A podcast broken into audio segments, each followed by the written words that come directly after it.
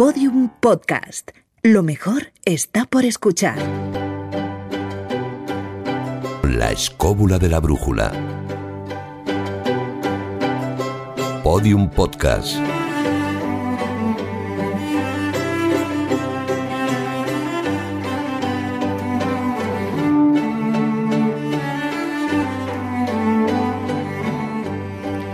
Vamos a hacer las comprobaciones previas al inicio del programa. Juan Ignacio Cuesta, ¿todo correcto? Todo correcto en este Madrid que está a caballo entre los colores del otoño y otras cosas. Qué bonito, Jesús. ¿Has visto qué poeta tenemos? Joder, me ha dejado sorprendido. Yo que te iba a decir lo frío, frío, lo caliente, caliente. ¿Sí? Me ha dejado mi comentario a la altura del betún con este comentario poético. ¿Y qué te- Cálido y muy florido. Ya te digo, ¿qué decimos ahora, David Sentinella? Yo, yo iba a decir un, dos, tres, probando. No, Prueba, no estamos prueba. en esa fase de Sí, a ver sí, sí, si prueba, el prueba. micro estaba bien. Prueba micro, Para- ¿todo bien? Sobre todo por los volúmenes, Sí, ¿eh? sí, sí, porque, sí, sí. para que no se quejen. Se, se oye todo bien porque Carlos Higueras lo está controlando, confirmas que está todo correcto. Jesús Nos dice que todo está listo para empezar. Para empezar. Un servidor Fran quizá como siempre, trabándose con la lengua. Así que está todo bien. Podemos empezar.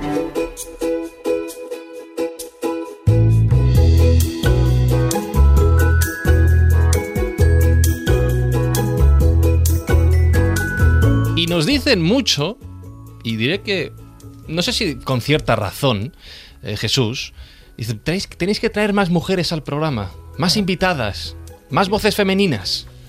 ¿No será que no lo intentamos? De- Ni por falta de ganas, ¿eh? Claro. Que por nosotros no quede, eso está claro. Sí, sí. Pero es verdad que, y eso se ha dicho más de una vez, que hay más escritores que escriben sobre estas temáticas y hay más consumidoras de estas temáticas. Eso se ve claramente en un congreso donde hay muchísimas mujeres que están deseosas de aprender de todas estas cosas. Pero luego es verdad que son pocas las que se ponen, ¿no? con este pico y pala que es la escritura, pues a desarrollar estos temas, venderlos y, y, bueno, lo que es peor, distribuirlos, ¿no? que eso ya es una parte de la editorial. Y uno de estos casos pues es de la invitada Ujú. que hoy tenemos el placer de tener con nosotros. Pero ya quisiéramos nosotros tener más mujeres, que haya más voces femeninas, para que tanta testosterona pues, se vaya diluyendo. Oye, pues aprovecho y digo que si, que si alguna de vosotras nos está escuchando y tiene una historia interesante que contar, tenéis un correo a vuestra disposición que es contacto arroba laescobula.com. Y hoy efectivamente le damos la vuelta a la tortilla que ha descrito Jesús. Hoy tenemos una autora y nosotros pasamos a ser sus consumidores en el caso de, de este programa. Cristina Martín Jiménez, ¿cómo estás? Hola, Fran, muy bien. Muy Hola bien. a todos. ¿Todo bien? ¿Todo Muy en orden bien, también? ¿Confirmamos? Muchos hombres a mi alrededor. ¿Sí? Eso, me, eso me gusta, eso me gusta. Es bueno. Bienvenida. me voy a aprovechar. Bueno, Cristina la conocéis, es periodista de amplia trayectoria, periodista de investigación, una de las mayores expertas en el Club Bilderberg. No sé si tendré que preguntarte, pero hoy no venimos por eso, Jesús. No. No. De hecho, ya estaba aquí. ¿eh? No- Sí, sí, sí. No es la primera vez que está en la escóbula. Es verdad que ya es una de las referencias nacionales e internacionales sobre el Club Bilderberg, que también tienen parte que ver con esto que vamos a hablar. Ah, ¿no? ¿sí? Porque esto eh, si realmente ellos manejan los hilos del mundo, ¿cómo no van a manejar, a, a manejar los hilos del espacio? Y los hilos del espacio es algo que también vamos a, a tocar en este programa.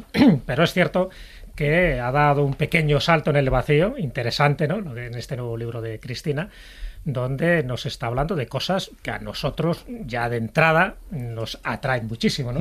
Que es ese origen del ser humano en las estrellas. Dicen que estamos hechos de barro, pero siempre tenemos esa, ese polvo de estrellas que forma parte de nuestro ADN, de nuestra genética. Y que haya un libro documentado donde se habla de mitología, de tradiciones, de leyendas, en fin, ese caldo de cultivo que tanto nos gusta a nosotros, pues hombre, es que tenía que estar aquí sí o sí. El libro se titula Hijos del Cielo, las huellas del cosmos en la cultura humana, editado por Martínez Roca. La primera pregunta es obligada, Cristina. ¿Este salto? ¿Este cambio de tema? Este salto al cosmos, ¿no? Este Sí. salto al cosmos. Bueno, ya sabéis que lo mío también va mucho con la actualidad, que por eso precisamente me puse a investigar sobre, sobre el Club Bilderberg, estas reuniones que deciden previamente lo que va o, o lo que ellos quieren, hacia dónde, hacia dónde quieren que vaya el mundo. Y la última actualidad, eh, y además el secreto mejor guardado de la élite, ha sido precisamente que estamos siendo visitados desde hace, bueno, en este libro cuento desde, desde que la Tierra es Tierra, ¿no? Pero ellos empiezan a ver eh, cómo aparecen luces en el cielo a partir del año 1947, cuando el piloto comercial avista lo que después se bautizó como platillos volantes por la forma que tenía y desde entonces daos cuenta en el contexto en el que suceden estas apariciones, la Guerra Fría, dos bloques perfectamente delimitados, el capitalismo y el comunismo, y ambos con el interés y la intención de dominar el mundo entero. Atrapar una de estas astronaves les, les brindaría toda esa tecnología que, que, que, que permitiría que uno de los dos se, se, pusiese por encima del otro. Y ese es el motivo por el que se mantiene y se, desvir, se desvirtúa la realidad, esta realidad que para mí es la más trascendente de, de, de, la historia del ser humano. No, no estamos solos. ¿No la han capturado ya la nave? Ya la han capturado, ya la han capturado. Algunas de ellas la han capturado. Ya están eh, muchos de los financieros privados que están invirtiendo en la carrera espacial han dicho que, que tienen en su poder algunas astronaves, pero que la situación sería similar a si Leonardo da Vinci se encontrase un mando, un simple mando a distancia con, lo, con la que abrimos y cerramos por control remoto una puerta de un garaje. Tienen naves en su poder, pero no tienen ni idea de cómo funciona. Eh, voy, voy, a aprovechar esto que ha dicho. Vamos a dejar el cebito aquí, si os parece, y nos metemos en harina en cuestión de 30 segundos. Tengo una pregunta muy sencilla que hacerte. Lo voy a hacer a la vuelta de este pequeño mensaje. Grandes misterios de la historia en la escóbula de la brújula. Podium Podcast.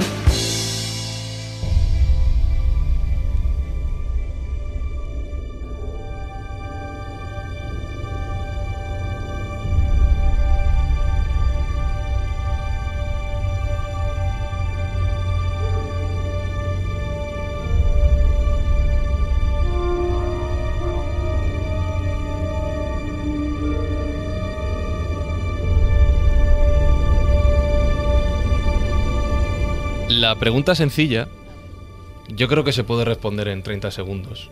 No hay mucho que tocar. No estamos solos, ¿no? No estamos solos. Pregunta fácil. No estamos solos. Ya está contestada. Ya está contestada. Ah, pues ya está, ¿ves? ya nos podemos no, ir, Fran. Nos podemos ir. ¿ah? Vaya. La, la, segunda, ya que se llama el libro Hijos del Cielo, era de dónde venimos, pero esa a lo mejor tiene mucha más. Hombre, esa es la compleja. ¿eh? Esa realmente es la pregunta compleja, porque lo de que no estamos solos. Pues hombre, eso ya lo dicen los grandes científicos. Uh -huh. Es decir, sería un alarde de soberbia el pensar que en un universo, eh, y hoy en día ya no se habla de un universo, sino como hemos hablado de, de ya en el programa también de multiversos. Uh -huh. Pues, pero aún así, que en un universo donde hay cientos de miles de planetas, perdón, de galaxias que pueden tener planetas con las condiciones habitables igual que la Tierra, pensar que estamos solos en ese universo es un alarde soberbia brutal. Si además, ojo, y ahí estamos eh, pensando que la vida sea mmm, bajo nuestras mismas características, uh -huh. que mmm, puede ser que no. Puede ser que no. Claro, ahí te iba yo. son, dos, son dos debates siempre muy interesantes. Uno claro. es, ¿existe vida en otros planetas, vida inteligente? Evidentemente sí, pero es un debate teórico. Es decir, cuando se demuestre, pues saldremos de dudas. Y el otro debate, que me parece mucho más práctico y además eh, es el que ahonda este libro, claro, claro, Hijos del Cielo, es si existe esa vida, hay seres extraterrestres que pueden estar basados en el carbono o en el, lo que sea, pero que nos están visitando. Si hacemos caso a las tradiciones, a las leyendas, sí, sin ningún tipo de duda, pero no solo nos están visitando, sino que nos han creado. Entonces la pregunta, Cristina, también, una pregunta fácil. Eh, hoy, hoy, va a ser todo el programa así, ¿no? Va a ser todas muy fáciles. porque además tenemos a alguien que conoce las respuestas. Y eso, eso es fundamental. Wow. Suena sacerdotisa, ¿eh? Cuando se habla de la creación del hombre, dentro de ese ámbito, vamos a llamarle religioso, pero también mitológico, hay veces, según qué religión tomemos, nos habla de Dios o nos hablan de los dioses. ¿Tú por cuál te decantas? ¿Por Dios o por los dioses que nos crearon? Es que hay dos conceptos, y esto es muy interesante en la pregunta. Un concepto es Dios, en mayúscula, que yo lo diferencio en el libro, que uh -huh. sería, eh, para mí como científica e incluso creyente, eh, el Dios de la inteligencia cósmica. O sea, lo que se están planteando ahora mismo los teóricos de cuerdas, que se han convertido en unos místicos y en unos casi sacerdotes, ¿no? Eh, preguntan que por qué prevaleció el orden y no ganó el caos. Ese es el gran dilema, es el gran misterio de la vida. Cuando podría seguir existiendo un caudal de energía desordenada, ¿qué es lo que la ordena? Y la, la respuesta que encontraron los griegos y los egipcios y, y, todos los que nos preceden, la respuesta es el amor. Pero no sabemos qué es el amor. Y eso es lo que están buscando, fíjate qué místicos estos teóricos de, de vanguardia, ¿no? La respuesta es, ¿qué es el amor? ¿Qué es Dios? ¿Quién es la madre de Dios? ¿La fuerza que une? La fuerza que une, exactamente, la fuerza que, que da sentido a, a, la vida y que hace que yo te pueda mirar a los ojos y comunicarme contigo. De todas maneras, a ver, eh, yo soy más de los que opino que lo que debería ser es el, lo verdaderamente auténtico es el orden en el caos. Y si no, que miren las habitaciones de todos los adolescentes. sí, exactamente. Bueno, pero Cristina, vamos a empezar un poco por algo que, que sé especialmente que tú tienes, pues es una especial devoción e inspiración, porque además empiezas el libro así. Y estoy hablando de una persona que yo también conocí físicamente, que es Enrique López Guerrero. para los que les gusta la ufología, fue un sacerdote, por desgracia murió hace poco, que él escribió uno de los libros claves, referencia, que es Mirando la lejanía del universo, donde ponía eh, sobre el tapete pues las distintas cartas, informes y teorías que había sobre los humitas, sin H. Y sé que el tema ufológico te empezó a interesar un poco pues a través de las conversaciones que tuviste con Enrique, que de alguna forma es tu mentor, y te empezaste a interesar también por esa otra vida que hay en otros sistemas planetarios que han podido llegar a influir y crear religiones, hasta el propio hombre, y todo eso, mm, bueno, pues conociendo a este hombre que era carismático y que la verdad que tuvo una valentía asombrosa, porque un sacerdote de Marina del Alcor que sea capaz de hacer un libro de estas características donde sabes que le van a criticar tanto los suyos como los contrarios, pues hombre, indica una valentía y sobre todo un convencimiento de que realmente lo que dice, a lo mejor eh, el Génesis no es exactamente así, sino que tiene distintas interpretaciones. ¿Ese fue realmente la espoleta, el acicate que, que te sirvió para meterte en este mundo? Completamente porque don Enrique mm, me dijo en una ocasión que la Biblia, desde determinado punto de vista, era un libro ufológico. Y si te das cuenta, él lo había analizado científicamente, él era mm, un escéptico completo del tema de los ovnis, nos situamos en el año 65, 68, hasta que cae, él se reía, él se reía cuando aparecía el tema en, los medios de comunicación, que estaba muy de moda entonces, se reía y decía, hay que ver lo que pierde el tiempo eh, los periodistas estos que no tienen otra cosa mejor que hacer.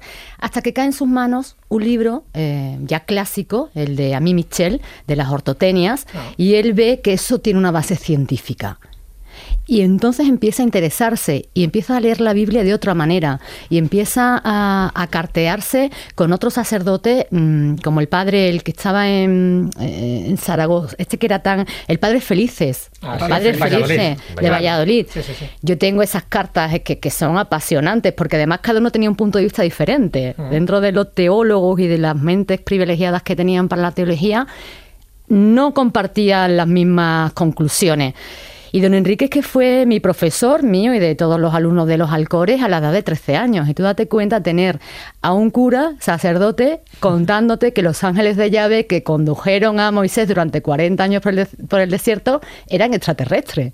Porque no se sostiene esa, esa historia si no piensas que esa nube, que es el sinónimo de, nave que utiliza el, nombre encriptado ¿no? de, la Biblia, de, de esas astronaves, no tiene ningún sentido si, porque se levantaba de, de, día se paraba, ¿no? Había se paraba y de noche aparecía como de fuego y, les indicaba cuándo había que pararse y cuándo había que, que, y les explica tú cuando, cuando abres eh, esa parte del Pentateuco, la historia de Moisés, ves cómo está de, descrita cómo tienen que construir material por material, metro por metro la tienda del encuentro.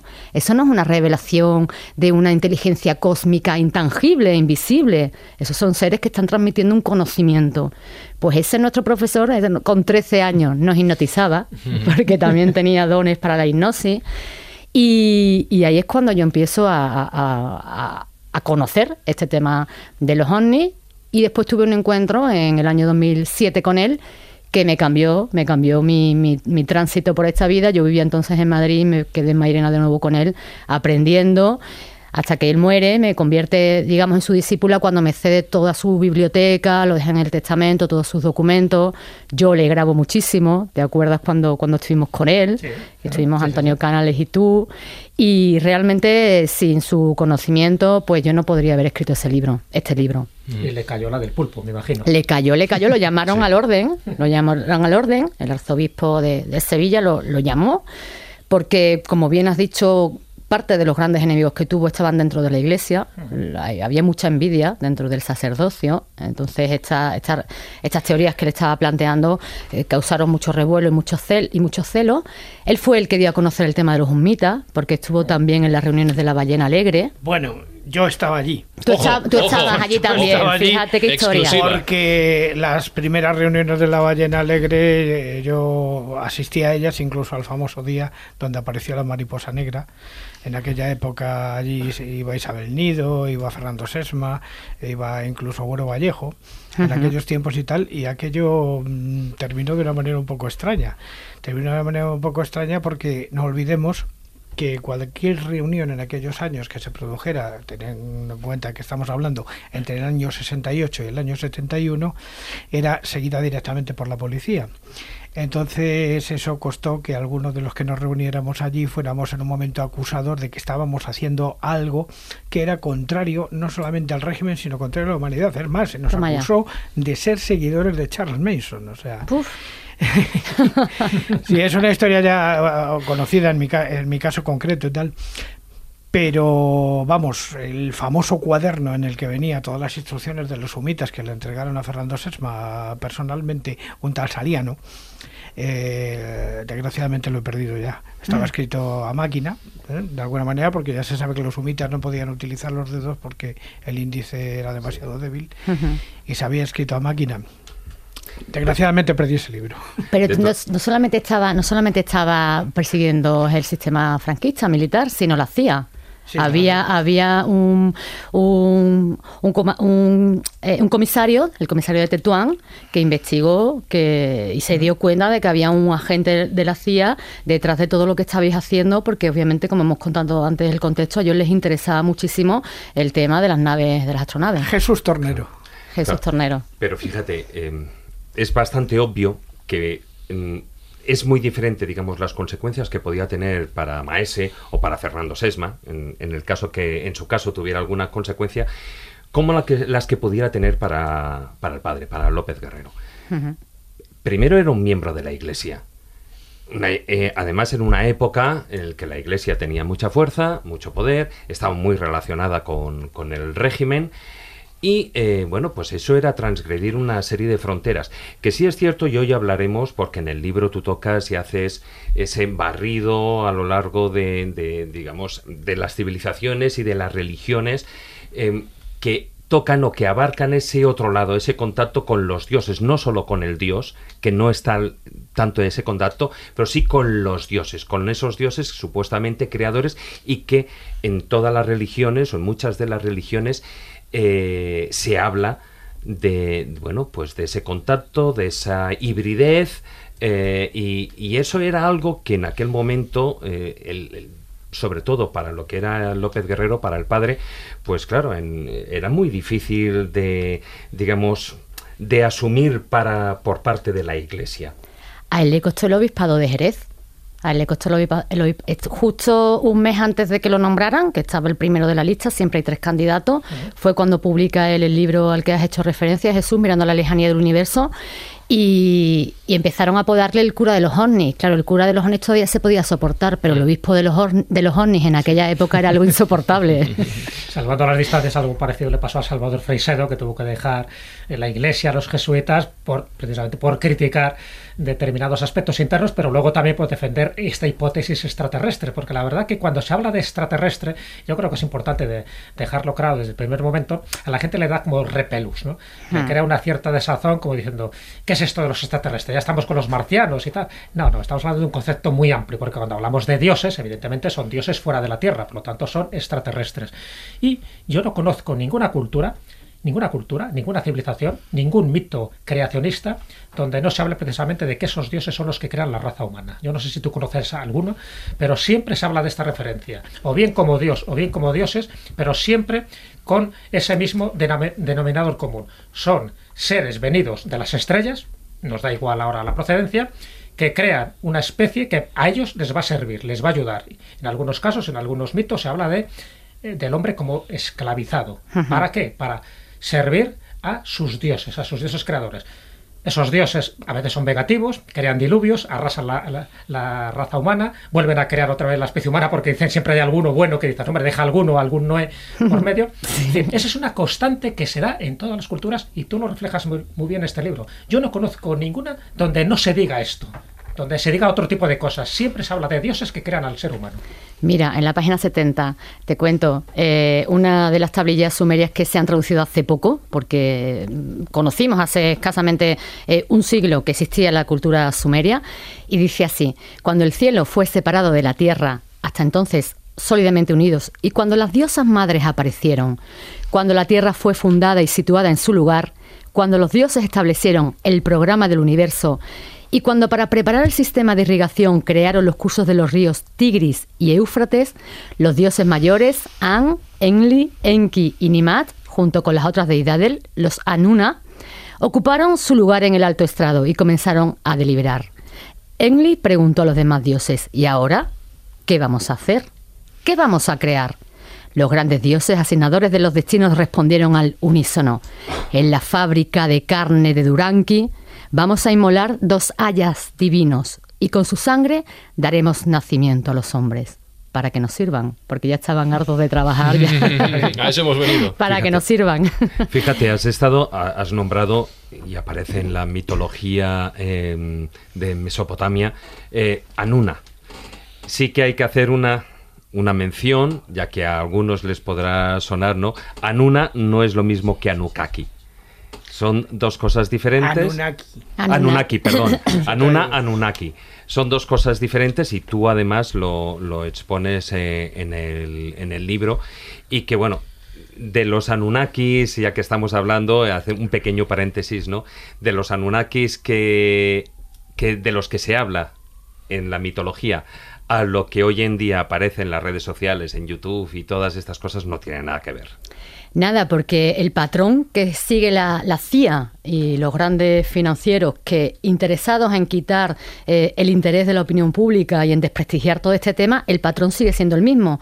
De la misma forma que desprestigiaron el tema de humo y empezó, empezaron a, publicar informes mm, completamente diferentes y distorsionados, pues ahora también encontramos como hay muchos canales de YouTube mm, contando cosas mm, muy cómicas, porque hay que verlo desde ese punto, acerca de los Anunnaki, de los reptilianos, y todo para desvirtuar el tema, este tema tan grandioso y este tema tan trascendente de, que no estamos solos. Eh, lo que me queda claro, ya sabéis que yo siempre estoy con papel y boli escuchándoos lo que contáis, es que mirar al cielo y tratar de, entender de dónde venimos y, y, los dioses, quién está ahí arriba, esto se ha hecho desde siempre. Siempre hemos intentado responder a esta pregunta. Siempre, y no es casualidad que los emperadores chinos, los japoneses, se mm. consideren descendientes de los dioses, descendientes del cielo. Esto pasaba en la mitología griega, romana, etrusca, egipcia. Siempre el emperador, el rey, el faraón de turno se considera un descendiente directo de Dios, pero no de una forma metafórica, sino de una forma real, hasta el punto que pensaban que su sangre era distinta y por eso solo podían aparearse entre ellos. Una endogamia que al final acarreaba su fin, su fin genético, porque al final ya sabemos lo que ocurre con este tipo de cosas. Pero eso era una creencia ancestral. Y claro, cada mitología, incluida la India, es interesantísima, con sus Ramayanas, sus Mahabharatas, te dan datos tan precisos que aquí ya no hablamos de mitos difusos, genéricos, ambiguos, sino que te hablan, y te voy a decir dos palabras, Frank, que has dicho, has dicho ya dos que no, he entendido. Sí, pues te voy a decir otras dos, que vas a tener que mirar ese YouTube virtual que tienes voy a Mirar Google. Que es Vimana y Yantra. Vimana. Vimana con V. Con, ah, te iba a preguntar con, V. a ver, con V. Y Yantra con Y. Vimana. No tengo internet. No, te la han cortado. Eh, no pasa nada, tengo un recurso. fundamental para entender de lo que vamos a hablar ahora y para entender esa cosmovisión, esa cosmología de la India, donde ya no te dicen que los hombres han sido creados por los dioses, sino que los dioses se comportan como seres humanos, que tenían sus batallitas y que los seres humanos, en definitiva, eran como una serie de peones en un gran tablero de ajedrez, donde si morían, morían, no pasa nada, eran prescindibles. Voy a hacer un ejercicio que quiero que todos los escobuleros respondan mentalmente a esta pregunta. Cuando no tienes Google, ¿a quién recurres? Dejo tres segundos para que contestéis. Habéis acertado, a Carlos Canales. ¿Cómo estás, Carlos Canales? ¿Qué tal? Hola, muy bien, buenas tardes. Hola, Carlos. Hola. Hola, hola, Cristina, ¿qué tal? ¿Qué tal? Eh, ayúdame con la respuesta. Aquel, sabe lo que son bimanas. Bimanas, ¿Qué, es esto, Carlos? No me lo creo, no me lo creo que Carlos lo sepa, no me lo creo. A ver, eh, un, un bimana, bueno, vamos a ver, es un nombre de la mitología india y básicamente lo, lo que ha dicho Jesús es exactamente lo que, lo que distingue lo que vamos a hablar ahora de todo lo que son mitos y tradiciones y leyendas Y es que aquí no hablamos de carros de fuego, de luces bola en el cielo, de extrañas nubes eh, que tengan formas más o menos definidas o extrañas. Aquí hablamos de máquinas. Y el hecho de que se hable de máquinas eh, supone una rareza notable. A ver, dos cuestiones básicas. Bueno, primero, Cristina, enhorabuena por el libro. Muchas gracias. Que tiene muy buena pinta y que supongo que va a ser un éxito inmediato. Los y sobre lo que- Los dioses del cielo te arriba. Y lo que dice Jesús es verdad, es que la- la- las leyendas de la India, las leyendas de India eh, constituyen una rareza. Una rareza porque hablamos claramente de máquinas. Es cierto que debido al, al tiempo pasado desde que fueron escritas, puesto que los originales en sánscrito, que no es una lengua europea, eh, probablemente recogían tradiciones incluso todavía más antiguas, pues hacen referencia a, leyendas o mitos de los que no entendemos realmente bien qué es lo que se dice porque las traducciones y los textos, incluso los originales, hablaban de conceptos que probablemente no entendían, con lo cual son reconstrucciones eh, más o menos idealizadas de eh, unos objetos o unas cosas que realmente el propio que está escribiendo de ellas no sabe lo que es. Pero sí es cierto que eh, hay una voluntad muy clara de, reflejar lo que hoy llamaríamos tecnología. Aquí se habla de motores, de sistemas de impulsión, de armas de destrucción a distancia, de sistemas de control de, comunicaciones. Hablamos de algo que está muy próximo a la tecnología moderna. Mm, Para aclarar también algunas cosas que bueno, bueno yo creo que es bastante conocido por, por vosotros seguro y en parte por muchos de los oyentes, hace años eh, yo hice un trabajo para la revista de Juan Antonio Cebrián donde el, tristemente fallecido Francisco Astracane nos ayudó a realizar representaciones tridimensionales de eh, las, las naves contenidas en una obra que se publicó en 1943. Esta obra se publicó por bueno por el por la Royal Sanskrit Library de Mysore en, en la India en plena guerra mundial y era muy curiosa porque el, por primera vez se bueno se detallaba de una manera muy clara lo que lo que decir lo que lo que eran las, las, las naves que aparecían descritas en las leyendas primordiales indias, es decir, el Ramayana y el Mahabharata, que son textos donde se habla claramente de las guerras que mantenían en el espacio y en el cielo los dioses. La verdad es que, bueno, yo luego, cuando si hay un pequeño debate, sí quiero comentar un, detalle, y es que la obra principalmente que analizaban eh, se llamaba literalmente Vimanika Sastra Aeronautics, otro literalmente Tratado de Aeronáutica en, en, en inglés, y lo dirigió eh, Joycer, que era en aquel, bueno, en 1939, es el que hizo la última versión, era el, director de la Academia de Investigaciones de Sánscrito de Mysore. La verdad es que el único problema que tiene, porque lo que dicen los textos indios originales es realmente curioso y llamativo, porque hablan de claros combates en el cielo y en el aire por parte de máquinas hiperavanzadas o de una tecnología, en cualquier caso, muy diferente a la que tenemos nosotros. Es como si hubieran llevado un camino distinto, pero que tiene efectos muy similares, porque si cualquiera que vea las representaciones gráficas, que mandaré algunas para que las subamos a la, a la página de la escóbula, aunque están, se pueden ver en mi página web, hay un- está completo el artículo, se puede ver entero en carroscanales.net, pues mm, realmente lo curioso que tienen es que parecen, son raras, son extrañas. Por un lado parecen, las reconstrucciones parecen viejunas, o sea, parece una cosa rara, antigua. Y sin embargo, aparentemente, por los resultados de lo que hace, son, son máquinas devastadoras, es decir, con un poder tremendo. Y con armas realmente extrañas, como por ejemplo, para quien le guste Dune, la serie Dune de ciencia ficción, por ejemplo, armas basadas en la voz, en la utilización de los sonidos. Cosas muy extrañas que aparecen descritas de una manera rara y que parecen como decir una tecnología muy avanzada, pero que no es la nuestra. O sea, que es otra cosa. La verdad es que el único problema que tiene este libro, el único, es que el Vimanika Sastra, es decir, el libro en el que se basan, es un libro revelado en el fondo. O sea, es, una- es el fruto de una revelación escrita en 1923, con lo cual pues tiene todo el problema que tienen los libros revelados. Pero eso no impide que todo lo que cuenta en el Mahabharata y el Ramayana son cosas realmente raras. Y para acabar, pues si quieres comentar alguna cosa, un detalle importante para apuntar también más lo que dice Jesús. Jesús y yo, cuando estamos ya en la Rosa de los Vientos hace muchos años, cuando tocamos la primera el tema de los vimanas, hay un elemento que para mí es de las cosas más extrañas que hay en el mundo. ¿eh? Es rarísimo. Pero es que tiene una rareza más añadida que no tiene que ver con ellos, pero está íntimamente relacionada. Supongo que los que estéis ahí sabéis lo que es el puente de Rama. Las leyendas, las leyendas de la India, hablan de la existencia de un puente que unía Ceilán con el subcontinente indio, es decir, con lo que es la punta sur de lo que es, de lo que es la República India.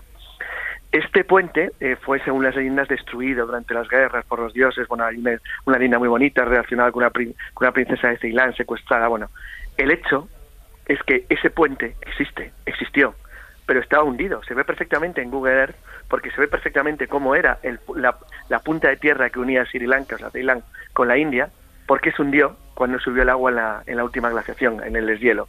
O sea, hace 10.000 años que no existe. Y sin embargo, en las leyendas se habla de él con toda claridad, como si existiera realmente un punto de paso entre Sri Lanka y la, y la India. Entonces, este detalle que es anecdótico, pero está vinculado a las leyendas del Mahabharata y del Ramayana, lo que demuestra es que la base del conocimiento de lo que está detrás es mucho más antiguo que la llegada de los arios a la India hace unos 3.500 años. Que digo yo, Carlos, efectivamente sería como una especie de opar gigantesco este puente de Inmenso, lava sí, que sí, se sí. puede ver desde el aire y que además sería la prueba definitiva que hace más de 12.000 años había una cultura que era capaz de realizar esto.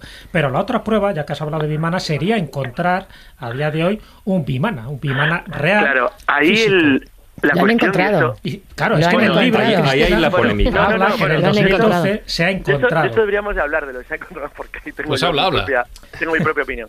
A ver, el problema de los bimanas, no, no se ha encontrado ningún Vimana, lo siento Cristina, pero no. Problema- Bueno, eh, que eh, esto es un dato que es se está estudiando, como tú bien has dicho, en la Academia India. Se toma muy en serio Sí, estos eso es libros cierto. antiguos y de las vimanas. Y es un dato que he obtenido de un artículo eh, de la Academia India, de, de científicos, que realmente encontraron en el 2012 en Afganistán un- No, es una que- vimana de que, que, que Joder, un fueron, a- fueron allí Sí. hasta Barack Obama, David Cameron, noticia, Sarkozy, Cristina, Angela Merkel, a porque ver qué es lo que había pasado allí, qué es lo que había en esa cueva. que la noticia la conozco perfectamente y tengo todas las imágenes y cómo, y cómo se construyó. La noticia para mí no es real. Tengo todos los datos que demuestran que es falsa. Fue una construcción además interesantísima porque además he hecho, he hecho un apéndice en el artículo mío hace poco precisamente para meter todas las referencias del origen de quién creó esa noticia. Porque se puede rastrear a través de la deep web, es bastante fácil. Bueno, pues está muy bien que, que te, que te apuntes Es un eso. tema que, teníamos, que tenemos que hablar, que tenemos que hablar con Está muy bien. La historia es que, te- que sepamos que, que realmente Sí. las están buscando y Claro, que sí. precisamente estos textos antiquísimos fueron los Sí. que hicieron que Hitler pudiese desarrollar toda una tecnología con la que él pretendía ser el rey de reyes, porque como bien sabéis Uy, todos aquí... que en un terreno Se fue, se fue al Ti- también Carlos, ¿no? Se fue al Tíbet, se fue a la India y a raíz de estos documentos, eh, que incluso el rey eh, Bojadeva eh, cuenta cómo se construyen las vimanas, eh, tiene un libro técnico, pues, pero que guarda, el- él mismo Mira, dice en ese libro que, guarda algunos Espera, Carlos, secretos espera. Espera, Carlos, espera, deja de terminar a, a- Cristina. no os veo, no os veo, además. Que se guarda algunos secretos porque eh, si este documento técnico cayese en las manos equivocadas, pues podía hacer que el enemigo ganase, ganase la guerra. Ahora sí, Carlos. A ver, bueno, vamos a ver. Eh, en realidad, lo, lo bueno que tienen las invenciones bimanas es que han sido tomadas en serio por mucha gente. Los indios, por supuesto, pero se tomaron ya en serio eh, en los años 30 a partir precisamente de un ingeniero austriaco, Victor Sauberger, que trabajaba en sistemas, bueno, en sistemas de generación de, impulsos a través de, bueno, de cristales, unas cuestiones muy raras, porque una de las palabras que aparece muy repetida en los textos indios sobre los bimanas es la palabra mani, cuarzo. Entonces las investigaciones que las investigaciones que sí que son muy conocidas sobre sobre bueno no, no sobre las vimanas como tal sino sobre lo que podría ocultar como tecnología de los vimanas es verdad que la India ha interesado siempre cuando en 1950 los chinos ocupan Lhasa ocupan la capital del Tíbet eh, una parte de la documentación que estaba allí en aquel entonces China y la India todavía no había, no se habían enfrentado no eran por llamar entre comillas enemigos o adversarios como ahora porque no entraron en guerra hasta el año 61 eh, fueron enviados fueron enviados a la a bueno, al, gobierno indio y de hecho acabaron en, universidades para que intentaran hacer traducciones más precisas de lo que se había encontrado que estaba todo escrito en sánscrito que eran textos indios no eran textos chinos a pesar de estar en, en Tibet al otro lado de la cordillera en los textos se hablaba con mucha claridad de la existencia de los vimanas pero de una manera mucho más sofisticada incluso de como se hablaba en el Ramayana y el Mahabharata esos documentos sí es verdad que hicieron que el gobierno indio, desde entonces, además nunca lo han ocultado, ellos lo dicen abiertamente, ¿eh? lo dicen con toda claridad. Hay decenas de declaraciones de políticos y militares indios y científicos diciendo que para ellos los bimanas son reales y que, eh, bueno, podrían ser la, la- la- una, una, una punta de investigación de un tipo de tecnología de naves voladoras totalmente diferente. Ujú. Recordar que en uno de los textos indios incluso habla de unas naves las astras, incluso se llega a mencionar un viaje a la luna. O sea, es que realmente es una cosa realmente extraña y curiosa. O sea que, y muy rara. Carlos, tú das credibilidad a la existencia de esos vimanas en la A antigüedad, la pero no que haya existido Claro. uno No, actualmente. No, no, no, no, y sobre eso además es que, claro, no, no había tiempo, además es un tema que tampoco es para el programa, Bueno, pero pero, eso, sí eso también podemos día con calma, ¿eh? Rebatirlo en otro programa. ¿eh? Efectivamente, Claro, exacto, exacto. podemos hacer un- un contenido extra. otro tema, hay que dejarlo por otro tema. Lo que sí que es verdad y es cierto es que, eh, además, cualquiera que lo teclee, además lo teclea en inglés, lo sabe muy rápido, declaraciones de, militares o gobernantes indios o políticos sobre las, las investigaciones sobre inmediatas, verá que le salen datos muy claros, porque ellos siguen convencidos de que se puede investigar sobre ellos y que existen pruebas suficientes como para poder intentar, bueno, no solo demostrar que eran reales, sino que se podrían en cierto modo simular. Hay fotografías, por ejemplo, vi una que decían de un supuesto, pero que son igual fotografías OVNI, que al final es una fotografía OVNI de objeto volante identificado, que eh, se tomó en el desierto de Tar en el, 98, en el 88, me parece, que eh, la frontera entre Pakistán y la India, que el gobierno indio dice que es la, bueno, la, probablemente un bimana. Entonces, ¿qué, ¿qué, es un fake posible para intentar demostrar que tiene tecnología muy avanzada? No lo sé. Lo que sí es verdad es que sí que tienen interés en ello, nunca lo, nunca lo han negado, los pakistaníes igual y los chinos también. porque realmente las cosas que se dicen y se cuentan son realmente extrañas. Yo animo a cualquiera que eche una ojeada a las representaciones 3D que hizo Francisco Castracane, que, que publicamos nosotros en el RV, sobre los, los tipos, porque además los Vimanas, unas cosas también muy curiosas, no son así, entre comillas, carros de los dioses, no, no, son, son tipologías de naves con sus nombres, con sus indicaciones. Tripura, Sakuna, cada uno con un tipo de, características especiales, con un tipo de conformación o de forma especial, que en este libro que he citado lo que se intentó era reconstruir o por lo menos intentar intuir cuál era la forma de impulsión, cómo funcionaban y cómo cómo volaban, ¿qué, qué tipo de tecnología Con el mercurio también, ¿no? motores que Claro, lo que pasa es que fíjate que las investigaciones técnicas más, más interesantes que sobre los bimanas eh, se hicieron en paralelo a, través de gente que cuando investigaba llegó a la conclusión de que había relación entre lo que ellos habían descubierto y los bimanas. O sea, es como una especie de, descubrimiento a posteriori. Que yo descubro algo y digo luego, anda, coño, si esto estaba escrito aquí. y eso es, por ejemplo, lo que le sucedió a, una de las, a uno de los grandes investigadores de los bimanas en Estados Unidos, que es Marcel Vogel. Marcel Vogel, que seguro que a Jesús le suena, fue el director de investigación de IBM. Entonces, él trabajaba en, bueno, trabajaba en haciendo circular unos, bueno, una cantidad de agua alrededor de un cristal de cuarzo tallado, en pruebas que estaban haciendo sobre electromagnetismo, pues bueno, generó una fuerza tan brutal que, eh, bueno, pues le, hizo obtener la idea de que en realidad había alguna forma de energía que se ocultaba y que tenía relación con el agua, los cristales y el electromagnetismo. Eso rápidamente le llevó a los Mimanas. Dice, porras, esto, esto ya lo he visto en algún lado. Eh, Carlos, exactamente igual otros muchos más. Carlos, está aquí haciendo Cristina gestos, claro, tú no lo ves, y está, levantando la manita como en el cole. Intervenir, quiere, quiere, quiere hablar. Esto es lo que tienes que hacer. con la venia. Quiero leer un fragmento de, del Ramayana, ¿no? Es el viaje del rey Rama, que dice así: El carro Puspaka, parecido al sol y que pertenece a mi hermano, fue traído por el poderoso Ravan. Este excelente carro aéreo que va a cualquier sitio a voluntad está dispuesto para ti, Rama, este carro, parecido a una nube brillante en el cielo, está esperándote en la ciudad de Lanka. Y este tema es muy interesante, el tema de, mover eh, las vimanas, las naves con la mente, porque se ha hecho un, estudio en la Universidad de, Múnich y se ha demostrado que efectivamente que una serie de pilotos que han estado participando en este experimento han logrado mover aviones con la mente, siguen que tienen que seguir perfeccionando la técnica, pero a través de este curso incluso pues pues han obtenido eh, el carnet de, piloto, o sea, que imagínate el poder de la mente, eso sí que es importante. Bueno, pero vamos a, vamos a aparcar los bimanas para no centrarnos solo. dedicando mucho tiempo ya que estás ahí en la otra línea del teléfono, Carlos, ¿qué opinión tienes sobre si existen, tú que conoces además tantas leyendas y tantas tradiciones, ¿qué opinión tienes sobre existen huellas del cosmos y de los dioses en la cultura humana? Eh, a ver, creo que hay razones suficientemente sólidas, y acabamos de tocar el tema de los bimanas, como para por lo menos que merezca la pena investigarlo. O sea, creo que claramente sí, hay, porque lo que habéis dicho, eh, como me he conectado cuando he empezado a oíros en antena, os he oído un ratito, tú has dicho también una cosa que es cierta, si todas las culturas humanas hacen referencia al cielo, a los astros o a la, una posible descendencia bueno, cósmica de las clases dirigentes y en general de la humanidad. A ver, yo creo que hay, sí, hay elementos muy sólidos como para por lo menos que tengamos una cierta inquietud y que tengamos que mirarlo. El problema que yo veo en todo ello es que aunque lo tengamos delante de las narices, es muy probable que no lo hayamos visto, porque no sepamos interpretarlo. Es que no es nada sencillo. Y sobre todo por un problema tremendo, y es que si hubo culturas muy avanzadas o muy civilizadas en torno a una humanidad muy pequeñita, como debían ser los seres humanos hace miles de años, están bajo el mar en gran parte, porque los cambios de última glaciación eliminaron las zonas en las que vivía la gente, puesto que la humanidad se movió principalmente en torno a las costas. Si alguien llegó de algún lugar lejano, de algún sitio extraño, para ayudarnos de alguna manera, para mejorarnos o para cambiarnos, pues lo que sí que creo es que si eso ocurrió, tarde o temprano lo vamos a saber. Lo vamos a descubrir. Pero está bajo el agua, de momento, ¿no? No, no, no, no quiere decir que esté bajo el agua, quiere decir que, que lo que, que sabemos muy poco todavía de nuestras propias culturas antiguas. Es que no sabemos nada, es que estamos empezando. Bueno, por eso he escrito este libro, ¿eh? Claro, pero fíjate, precisamente, ya que estás hablando de, y se ha estado hablando de la India, o sea, estamos hablando de una cultura de la que apenas se sabe nada, que a nivel general la gente, mm, o sea, puede oír Mesopotamia, puede ir Incas, puede ir Egipto, pero tú le dices el Valle del Indo, de hace 8.000 años de antigüedad, le hablas de Araca, eh, de Arapa, perdón, le hablas de la ciudad como Mohenjo-Daro, etcétera, etcétera, y toda la civilización que ahí se desarrolló, y es que la gente no tiene ni idea. Pero fíjate, David, la cultura Mohenjo-Daro y Jarapa, ya se sabe, eso sí que lo puedes mirar en internet en unos segundos, que los indios saben que gran parte de las ciudades matriz de esa cultura están bajo el agua, ahora mismo, están en la costa en la costa que se hundió, que cuando subió el agua después de la última glaciación. Y algunas de las, de las posibles ciudades están localizadas.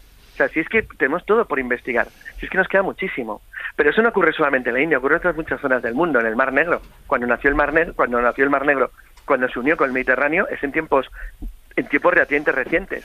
Y eso probablemente anegó todo lo que era la, civilización muy parecida probablemente a la que hemos encontrado los restos como Catalcuyuk, que son ciudades de las ciudades más antiguas del mundo. Eso referente a lo que conocemos de la arqueología tradicional y estándar.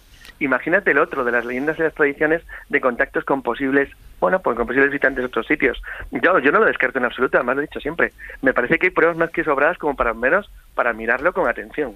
Y yo creo que se está haciendo, ¿eh? Hemos hablado mucho de la India y Cristina ha dicho que este libro que ya ha escrito responde un poco a esa necesidad de investigar otros posibles testimonios, otros posibles contactos. Quiero que me contéis historias de otras partes del mundo. Eh, no sé si de máquinas como las bimanas que, hemos hablado hasta ahora, de posibles eh, testimonios, señas, contactos, no lo sé. ¿Alguna que os guste, Cristina, por ejemplo, que tienes aquí el libro? Pues mira, eh, tengo la referencia de las mujeres miao, en, China, que me parece fascinante, porque en esta parte del libro eh, pongo unas imágenes donde vemos a las mujeres miau con unos adornos en la cabeza, que son unos cuernos, el tipo de, cuerno del toro, que el toro simbolizaba eh, la, potencia del que tenía la fuerza, por eso siempre estaba asociado a los faraones o las reinas o. Eh, y aparece esta mujer miau con el mismo tocado que Isis, que la diosa Isis. Un cuerno con un centro eh, redondo que, que para nada, este, este es un tema también muy interesante porque se ha confundido eh, estos símbolos solares con el sol, cuando en realidad eh, esos círculos representan, van en la antigüedad al cielo. Y fijaos, porque no todo, otro tema es que no todos los, supuestos ángeles extraterrestres o dioses tenían buenas intenciones. También parece que lo que llamamos... Bueno, tener buenas intenciones y crear el diluvio. Claro.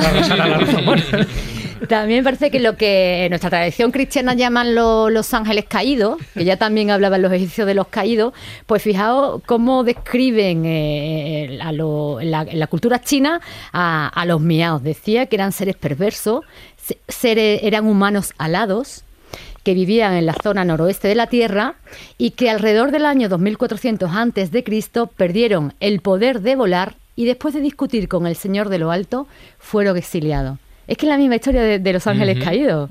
Es la misma historia. Es lo que hablábamos antes de que eh, las mismas leyendas circulan a, un, por todo, a lo largo de todo el planeta, con lo cual una de mis conclusiones es que realmente el mito de Babel fue cierto. Claro, pero es que la, la conclusión, una de las conclusiones que uno puede sacar cuando lee tu libro ¿no? y cuando lee estas mitologías es que, bueno, la raza humana la crean una facción de dioses, pero que hay otra facción de dioses que no están de acuerdo. Pero siempre hablo de dioses, ¿no? Luego cambian los nombres, en fin, los Elohim en la Biblia, eh, Enki o Enil cuando hablas de las tablillas sumerias. Los Asuras también. Claro, los Asuras, en fin. Los semidioses, los titanes. pero no todos están de acuerdo con esa creación. Entonces, unos dicen, bueno, vamos a destruirla porque la verdad que no me están sirviendo como yo quiero, y hay otros dioses dentro de sus disputas que rivalizan no solo por la cuestión humana, sino por cuestiones, yo creo que de imperio, de poder, de hegemonía, de influencias, etcétera.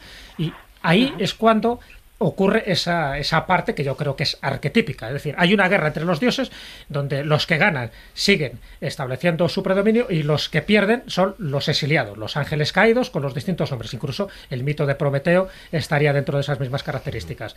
Esto es una constante y creo que tú, Carlos, también te habrás dado cuenta de que miremos los mitos de Mesoamérica, miremos los de la India o los de, o los de Egipto, siempre hablan de lo mismo. Efectivamente, además eso, y esa es otra cosa interesante de lo de, lo de porque digo que merece la pena investigarlo y que yo creo que los está haciendo en serio, y es que los mitos universales, por mucho que se diga que pueden venir de una especie de matriz de movimiento, pues no sé, de miles de años, es muy difícil que alcancen tal grado de precisión y tal complejidad, porque las separaciones de los grupos humanos tienen ya miles de años.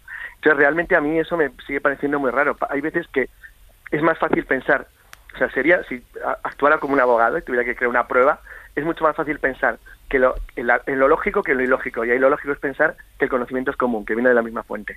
Porque están escribiendo lo mismo. Y eso es absolutamente cierto. O sea, por ejemplo, hace poco me di un artículo chulísimo, pero buenísimo, que además yo creo que es fácil de encontrar en Internet, sobre un, un artículo científico que decía algo así como, ¿es posible que llevan todo el mundo al mismo tiempo? En todo el planeta. Era realmente muy interesante, o sea, muy curioso, un intento de explicación de si era posible una lluvia universal global, ¿no? Porque la, la, teoría general o la tendencia es intentar decir que, por ejemplo, el mito del diluvio, que es universal, en realidad es un mito nuestro, más o menos nuestro, de la, de la, de la zona del, del mundo de, bueno, de, de, Medio Oriente y Europa y del norte de África, que bueno, que afectó probablemente, que se basaba en leyendas de probablemente crecidas enormes en algún momento dado en la zona del Tigris, el Éufrates, el Mar Negro y lo que hoy es Oriente Medio. Pero en realidad la leyenda está en todas partes exactamente igual, además con nombres y formas muy parecidas. Entonces, eso es muy difícil de pensar que no tiene un, que no tiene un conocimiento, que se basa en un conocimiento real de un hecho que ocurrió de manera de manera global. Entonces ahí es donde yo creo que sí que merece la pena investigarlo porque claro que hay pruebas, por supuesto. ¿Crees que hubo una cultura madre?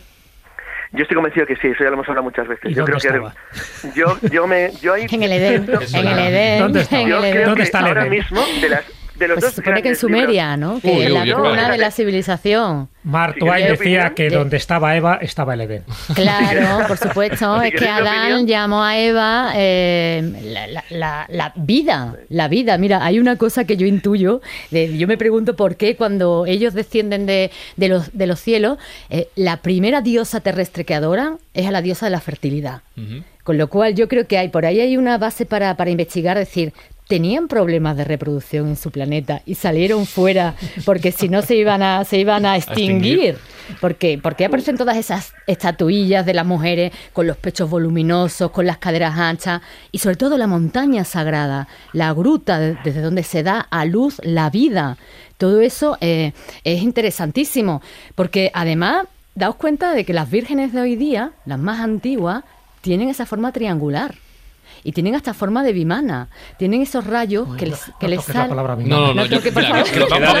vamos, a hacer una cosa. Vamos a hacer una cosa porque la volvemos a liar. Eh, quien, quien sí que está en todas partes, igual que las leyendas, es Carlos Canales. Hoy nos lo ha demostrado. Mucho mejor preguntarle a él que buscarlo en Google. Que yo para qué hago esto si le tengo ahí a mano. Así que, Carlos, eh, vamos a dejarlo aquí, que no quiero que se líe. Hablamos en otro momento. Gracias por estar hoy con saludos, nosotros. Besitos, Cristina. Saludos a todos. Nos vemos. Hija del cielo, hasta luego. Hasta luego, Ha ha ha.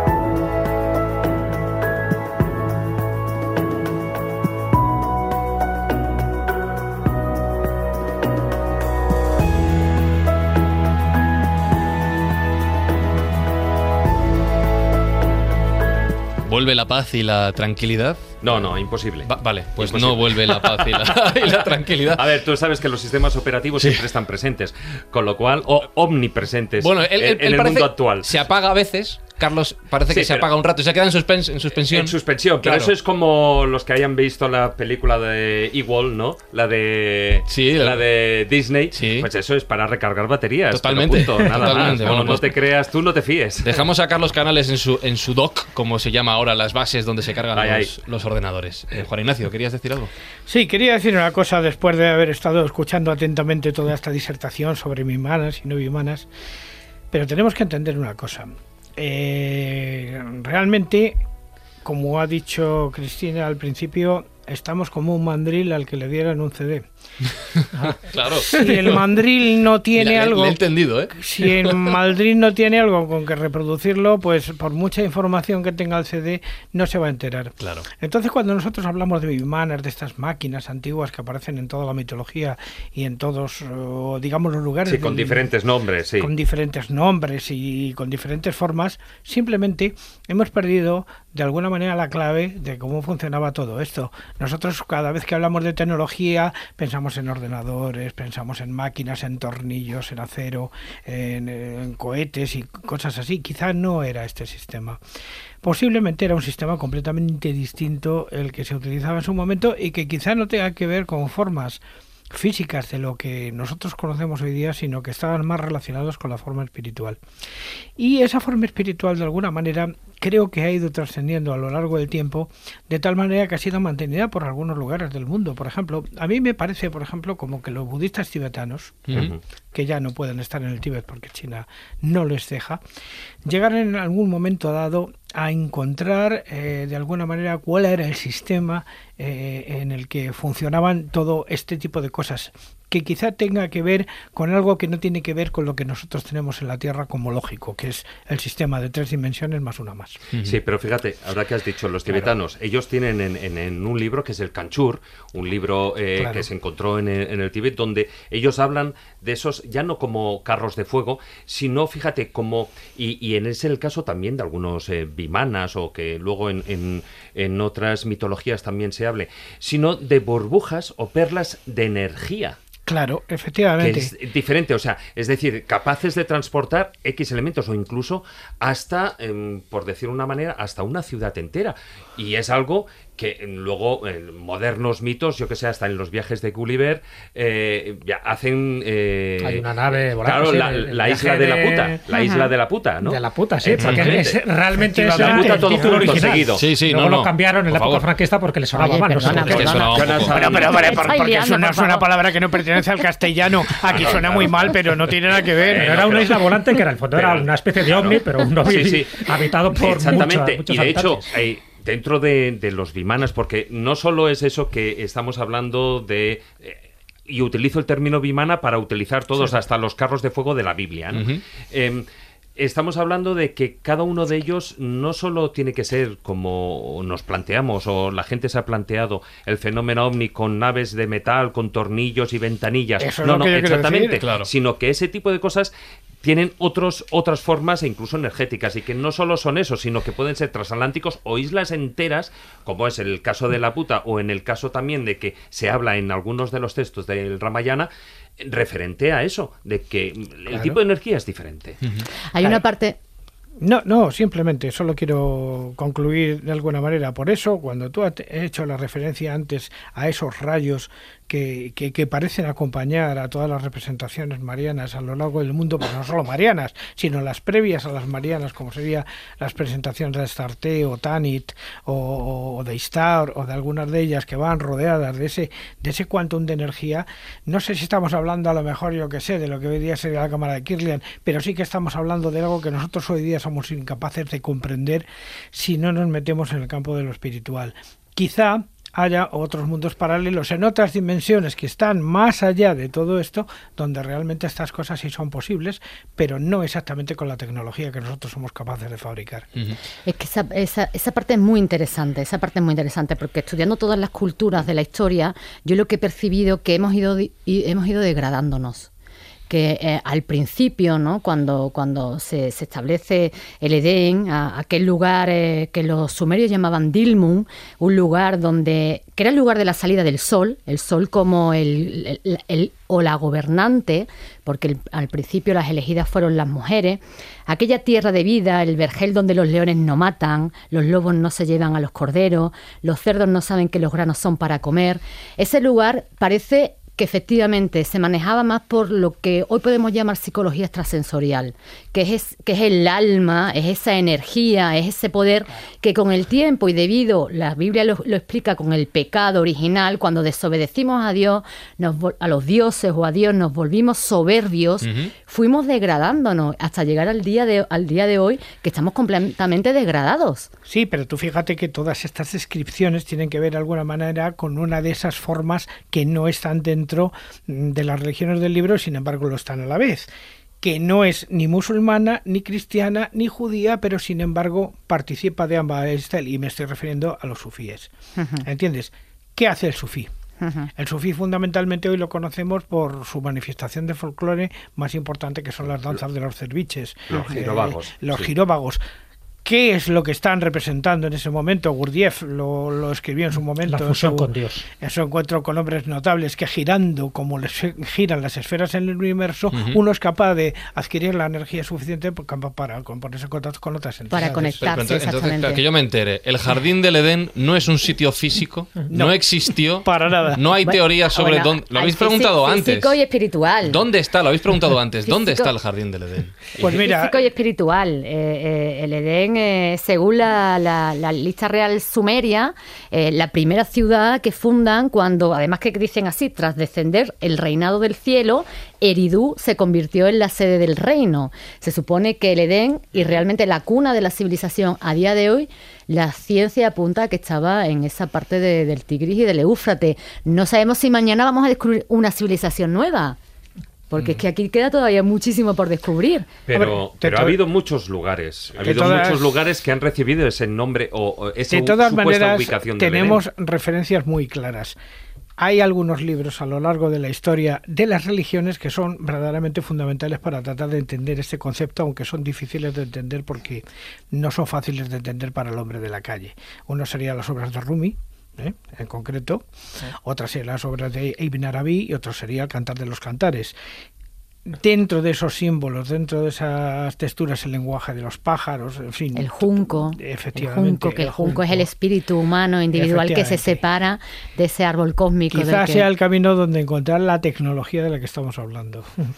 Bueno, habéis apuntado algo sumamente interesante, pero es verdad que nos metemos en una serie, de berenjenales pseudomísticos. bueno, creo que llevamos una hora con ello. Sí, pero un poco por encauzarlo. Y luego comentaré un poco esas posibles ubicaciones físicas del Edén, mm. que aparte de la de Cristina, hay otras, otras opciones, otras posibilidades. me encantaría que, son ¿eh? interesantes. tienes que contar. Pero un poco al hilo de eso, es cierto que estamos intentando analizar algo que pasó milenios, hace milenios. Es decir, además estamos hablando de alguien, en este caso los dioses, que no son humanos y por lo tanto con una perspectiva humana tridimensional intentamos explicar lo que hicieron estos dioses creadores hace milenios de años. Entonces es muy complicado porque hay una parte tecnológica que está ahí recogida en algunas leyendas, pero hay una parte espiritual, como bien decíais, pero hay una parte simbólica. Y en la parte simbólica hay algo en el libro de Cristina que me llamó la atención porque ya sabéis mi pasión por la simbología, yo creo que es el lenguaje hmm. universal y si entendemos una serie de símbolos, entendemos ciertas conexiones con el pasado con independencia del tiempo que haya transcurrido y también del espacio, porque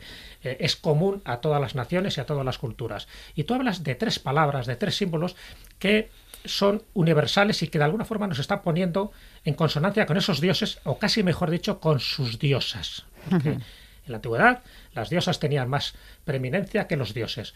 Una es la palabra vulva, la otra es el cuerno, el cuerno del toro, y la otra es la barca solar. En fin, esos elementos que luego la barca solar se asocia a la media luna, y no por casualidad en las diosas paganas aparece la media luna, y luego en las vírgenes cristianas también aparece la media luna, son símbolos que nos reconducen, por una parte, a lo tábico, a la cueva, a lo lunar, pero también a ese poderío que se ejercía en el cielo y que tiene una influencia directa con sus hijos. Los hijos del cielo somos nosotros, con sus rivalidades, con sus historias, con sus dimes y sus diretes. Esos símbolos los has encontrado en muchísimas culturas, tú los reflejas en tu libro y eso me llamó mucho la atención porque yo creo que eso es un hilo conductor para desentrañar un poco este misterio, vamos a llamarle simbólico y espiritual del pasado. Sí, mira, te voy a leer, yo creo, hasta ahora el, primer poema erótico que... bueno, por la hora que ya podemos, ¿no? Podemos. El primer poema erótico de, de, la Tierra que se ha traducido, obviamente, que se encuentra, volvemos a remitirnos a la antigua Sumer, donde la gran sacerdotisa y la gran diosa era la señora, era Inanna. Y Nana, mm, después eh, haciendo paleografía, que a mí me gusta también como tú, coincido en los símbolos, en la semiótica, me encanta porque es lo que nos va a dar las claves de, de, de quiénes somos y que están guardados en todas las culturas. Y Nana es la señora del cielo, y tampoco es una coincidencia que a la Virgen María se le llame la reina del cielo. es, un, es un título, es un eh, eh, sumerio que viene de estos días. Y esta poesía erótica que habla de, que habla, y Nana dice lo siguiente: Mi vulva, el cuerno, la, la barca del cielo. Lo utiliza aquí como sinónimo. ¿Vale? Después son también para, para, para mm, de- desarrollarlos, son, cada uno tiene también su significado. Pero ella dice que su vulva, el cuerno, el barco del cielo, está lleno de entusiasmo como la joven luna. Otro símbolo que es nombrado. Mi tierra sin labrar se encuentra el barbecho. ¿Quién arará mi vulva? ¿Quién arará mi campo alto? ¿Quién arará mi terreno mojado? En cuanto a mí, la joven mujer, ¿quién colocará allí el buey? Y le contestó el rey Dumuzi, Gran dama, el rey arará tu vulva, yo, Dumuzi el rey, araré tu vulva. Y Nana, llena de alegría, exclama, Entonces ara mi vulva, hombre de mi corazón, ara mi vulva. En el regazo del rey, el cedro estaba en ascenso. Las plantas crecieron altas a su lado, los granos crecieron a su lado, los jardines florecieron lujosamente. Es mística pura, eh, eh, es carne pura, es una mezcla de simbología que te lo está contando. Es Rumi, te lo está contando Es todo. Rumi, es Rumi. efectivamente. ¿Qué has querido decir? Eso Pero te lo iba a he pillado. decir. Yo, yo quiero, yo quiero mandar un saludo Jesús si está hay, fuera del estudio dos minutos. si hay escobuleros que Explicando ese tengan... poema erótico, eso que se elevaban los cedros, había no sé qué humedad. ¿qué Los significa cedros, Las eso? flores Es que siempre estamos acostumbrados, y perdonar que me venga al siglo XXI, siempre estamos acostumbrados a tratar los temas del sexo con cachondeo y con juerga y con chistes malos, pero también se puede tratar de una forma poética. Mira, uno de los grandes libros de la historia de la humanidad donde trata el tema del sexo con toda la poesía es quizá sea el collar de la paloma de Abraham de Córdoba. O sea, ¿por qué tenemos que tratar el sexo como si fuera una cosa fea, pecaminosa? No, no, también se puede tratar con perfecta nosotros, poesía. luego, no lo tratamos y esta poesía feo. que tú has leído es la prueba. Totalmente. Bueno, ¿y el Kama Sutra qué es? El Kama Sutra es el manual de instrucciones que las diosas del cielo le dieron a las mujeres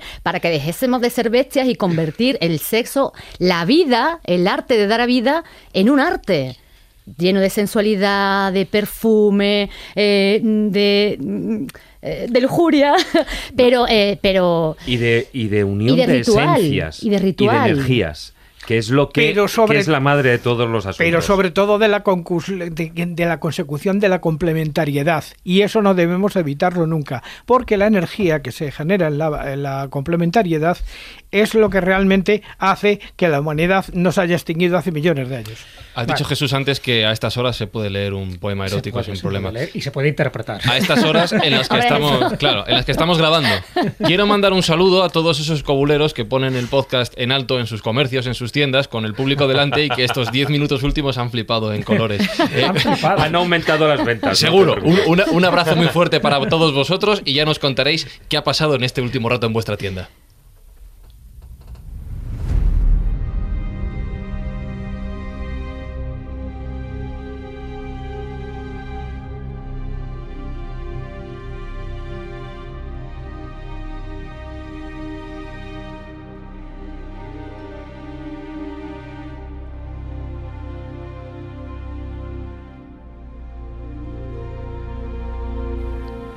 Estos 10 últimos minutos que ha estado escuchando estoicamente Israel Espino, ¿qué tal? Hola, Pues Israel. flipando, flipando, porque en la vida me habéis dejado el tema tan alto como hoy. A ver cómo compito yo con Cuidado. quién arará mi vulva. Cuida- cuidado, que- que David quiere añadir algo más. No, no, eh, quería añadir, porque tú has dicho en, en las tiendas, pero ojo, que yo recuerdo que en programas anteriores incluso hablamos que había conductores Sí. de autobús Sí. que escuchaban la escóbula, o sea, a volumen, haciendo la ruta, no sé si era Pozuelo-Madrid o algo así, o sea, con lo cual eh, los oyentes Pues verás, eh, estarán este en pleno movimiento. Cristina. Pues ahora Bueno, también vamos- a reivindicarlo. amor, o sea. Oye, exactamente, vamos a reivindicarlo porque es un poema precioso. Sí, sí, sí. Y Bueno, el sexo siempre ha sido sagrado, por eso se ha considerado tabú. Por eso, por suerte, hoy podemos hablar del sexo con eh, alegría, con liberación, porque hasta hace muy poco estaba prohibido hablar de estas temáticas. Se consideraba como algo que, que era un tabú. Por suerte, el sexo, entendido en la expresión sagrada, siempre se ha considerado como una especie de unión con la persona con la que estás practicando ese sexo, pero también con la divinidad, porque en el Mm. fondo es una forma también de conocimiento, de conocimiento tántrico, pero de conocimiento al fin y al cabo. Y de, y de creación. Y o de sea, ¿qué creación. mayor poder puede tener Dios o los hombres para crear vida? Es que eso es tremendo. Te veo con ganas, Jesús, de hacer un programa sobre sexo. A menos mal que no. Hemos hecho ya alguno, ¿eh? Sí, sí, pero digo, le veo, le veo con ganas. No, no, no, no iba por ahí, no, Cristina, no. Pero un programita puede caer. Va a caer, va a caer, Sí. va a caer, Va a más, caer, vale, sí. más pronto que tarde. ¿Ah, sí? Y sí, nos falta solo la parte práctica, que nadie se, nadie se Vale, atreve a vale. hacer la postura de 69 del Kama Sutra. haremos. Saludos al autobús Pozuelo Madrid otra vez. Bueno, oye, para, para solucionarlo, igual hasta lo hacemos con público. Bueno, pues nada. Bueno, Israel, eh, ¿tú nos vas a hablar también de sexo o vamos a cambiar de tercio? A ver, si, si hablamos ¿Sí? de, de creación hay que hablar de sexo. Vale, siempre, vale, pues siempre. Es, es lógico porque los dioses también procrean y los dioses también crean a través del sexo. Y muchísimas de las cosmogonías que, que, que existen, pues tienen ese, ese trasfondo, detrás esa unión, evidentemente. Yo quería hablaros de una, no está basada eh, solamente en el sexo, pero sí, evidentemente, que, que pues tiene su parte. Y es una el origen del mundo según una, una etnia, que es la etnia cuna. Bueno, o una, porque últimamente la han quitado, han decidido que la K no entra en su, en su alfabeto y la han cambiado por la G. Pero bueno, vamos a eh, llamarlos los, los cuna. Ellos es, es una tribu, es una etnia india que está en, entre Pana- Pa- Panamá y Colombia, por la región de, de San Blas. Y, Americana, entonces. Sí, sí, India efectivamente. americana, sí. Hmm. Efectivamente. Y bueno, y curiosamente además es, eh, creo que es la etnia que, mm, que más albinos tiene por, por miembro. Eh, tiene Hay un albino por cada 145 cunas, o sea que, que es un- una barbaridad. Y si no lo explica bien en el origen de su mundo, pero sí que lo explican inmediatamente después. Y bueno, me gustaría contaros un poquito, primero, ese origen, que si ya habéis hablado un poco de, los orígenes del mundo con otras religiones, vais a ver que tampoco es excesivamente diferente, son todos bastante parecidos, pero luego sí ya que para dar explicaciones a, a pequeños eh, problemas, digamos, como el exceso de albinos en su, en su tribu, pues sí que adecuan un poco este, esta mitología suya.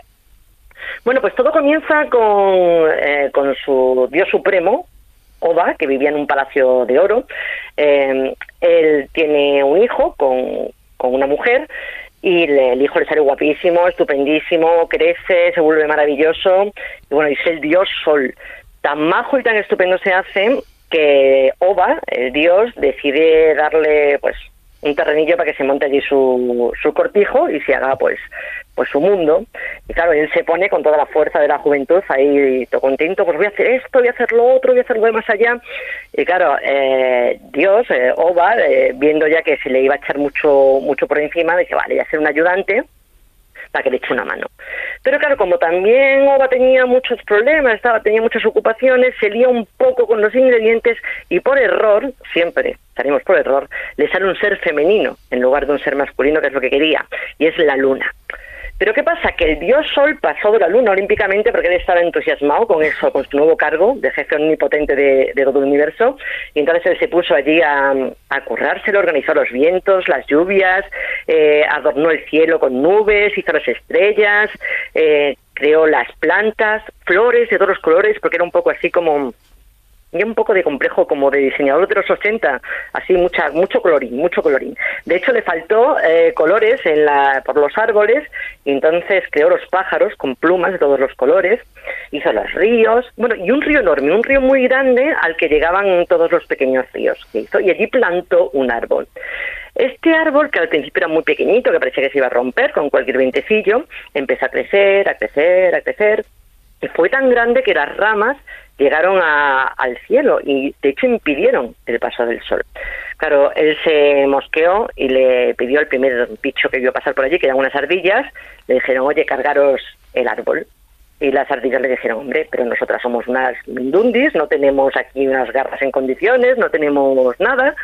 Y el dios Sol le dijo, bueno, pero tenéis dientes, ¿no? Tenéis unos piños estupendos, así que a la, manos a la obra o dientes al árbol y empezar a quitarlo del medio.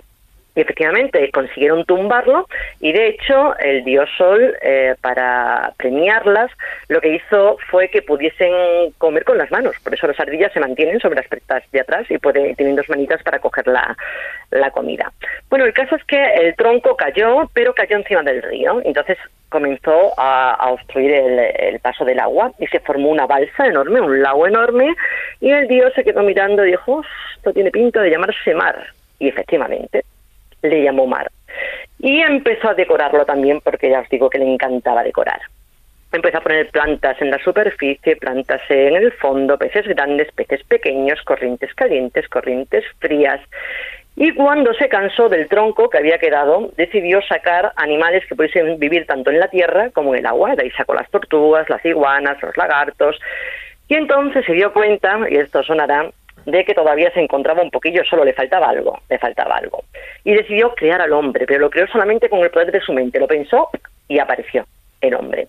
Pero entonces pensó que tenía que darle fuerza, porque claro, si quería que se encargase de todo el mundo, tenía que hacerlo fuerte. Entonces cogió a uno de ellos que había por ahí, le dijo, oye, di carque. Dijo, ¿qué? Dice, sí, carque, carque, que significa fuerte en, en Cunet, supongo, y el hombre se asustó mucho, se, se, no se atrevía a que le repitiese, a pedirle que le repitiese la palabra, no se había enterado muy bien, y entonces en lugar de decir carque, dijo muy, y muy significa débil. Y por culpa de este antepasado nuestro, todos los hombres somos mortales en lugar de inmortales. Por culpa de tener un indio con, con el oído duro que estaba un poco teniente, por su culpa todos morimos y de hecho no se lo perdonaron porque el resto de la tribu lo despedazó. Lo despedazó del mosqueo que tenían y le arrancaron la quijada con la que había dicho la palabra muy, pero el dios Sol se, le dio un poquillo de pena y entonces lo convirtió en un pájaro, el pájaro muy, que va diciendo muy, muy, muy por toda la, la selva. Y entonces, cuando ya había hecho todo, tenía todo montado, pues le pasó lo que nos pasa a muchos, pues que empezó a aburrirse y cuando se aburrió se acordó de que su padre le había dado una compañera. Y dijo, pues ya está, ya sé cómo divertirme. Y fue a por ella. Pero claro, la luna, que le veía todas las intenciones, dijo, pues no, pues ahora narice. Y echó a correr. Y entonces así se pasaron un montón de tiempo, de tiempo. La luna huyendo del sol, el sol persiguiendo a la luna. Así pasaron los días, se pasaron los años, hasta que hubo un momento en que no sabemos si la luna se cansó de correr o se cansó de estar sola, pero decidió caer en los brazos del sol. Y entonces se amaron apasionadamente durante muy poco tiempo, que son los mejores amores, y donde ese, esa pequeña eh, rato de amor entre el sol y la luna que estuvieron juntos, la tierra tuvo frío y la tierra quedó a oscuras. Y entonces se creó el eclipse. Y en el eclipse todo el pueblo cuna tiene prohibido salir, excepto una parte de ese pueblo que son los únicos que pueden salir en tiempo de crisis y que son los albinos. Ah. Qué curioso. Curiosísimo, porque eso explica muchísimos de los mitos, ¿no? Que, luego han trascendido a todas las culturas. Cómo se da el sustrato es básico, ¿no? Tanto en los indios cuna como en otras culturas mesoamericanas. Pues sí, además la, la, explicación que dan ellos al tema de, de los albinos eh, tiene mucho que ver con, con el tema de, del y con el tema de, del amor o de la unión que estábamos hablando también, que estabais hablando en un principio sobre la, con la luna y con el sol. Porque de hecho cuentan que, mm, que un hechicero de la tribu, se les llaman los, los Nele, a los, a los hechiceros allí, pues era, era estupendo, era maravilloso, tan maravilloso que, que el dios sol le dijo, oye, pídeme lo que, lo que quieras. Sabéis que los dioses les da mucho por hacer eso, por decirlo a los humanos, pídeme lo que quieras que te lo concedo. Y bueno, el, hechicero, el Nele, mm, le quedaba poco tiempo de vida y además como era muy bueno, no quiso pedir nada para él. Eh, pensó que podía pedir para la tribu y decidió pedirle al sol, eh, atreverse a pedirle que querían un cacique para su pueblo que fuese hijo del dios sol. Y efectivamente, a los tres días eh, cuentan que se abrió el cielo y que bajó un niño rubio, con ojos claros, con la piel de nácar, de la mano de una niña bellísima, bellísima. Eh, la gente de la tribu le puso un palacio de oro, los adoró, les daba de comer, no les faltó de nada, y de hecho ellos crecieron y se convirtieron en unos jóvenes eh, divinos, nunca mejor dicho, y guapísimos. Y se amaron y fueron felices y se casaron y ahí la liaron, claro, porque en el momento que se casaron ya empezaron. no, no, no, no, empezaron a aburrirse. Ah, habían ah, pero empezaron, sí, sí, sí, empezaron a aburrirse y el hijo del sol fue el primero, cuentan las, las crónicas que el hijo del sol fue el primero que se cansó de su celestial esposa y que buscó algún rollito nuevo entre las morenas hijas de la tribu. Ella no se quedó corta, ¿eh? porque ella cuando vio que, que que su choti se iba con, con otras, ella decidió buscar a los jóvenes guerreros de la tribu para que le dieran batalla y claro, ¿qué pasó? Que el dios Sol ah, lo vio desde donde estuviese, se enfadó y les quitó a, a, estos hijos, a sus hijos, el don de la inmortalidad. Los dejó allí en la tribu y allí se quedaron para siempre.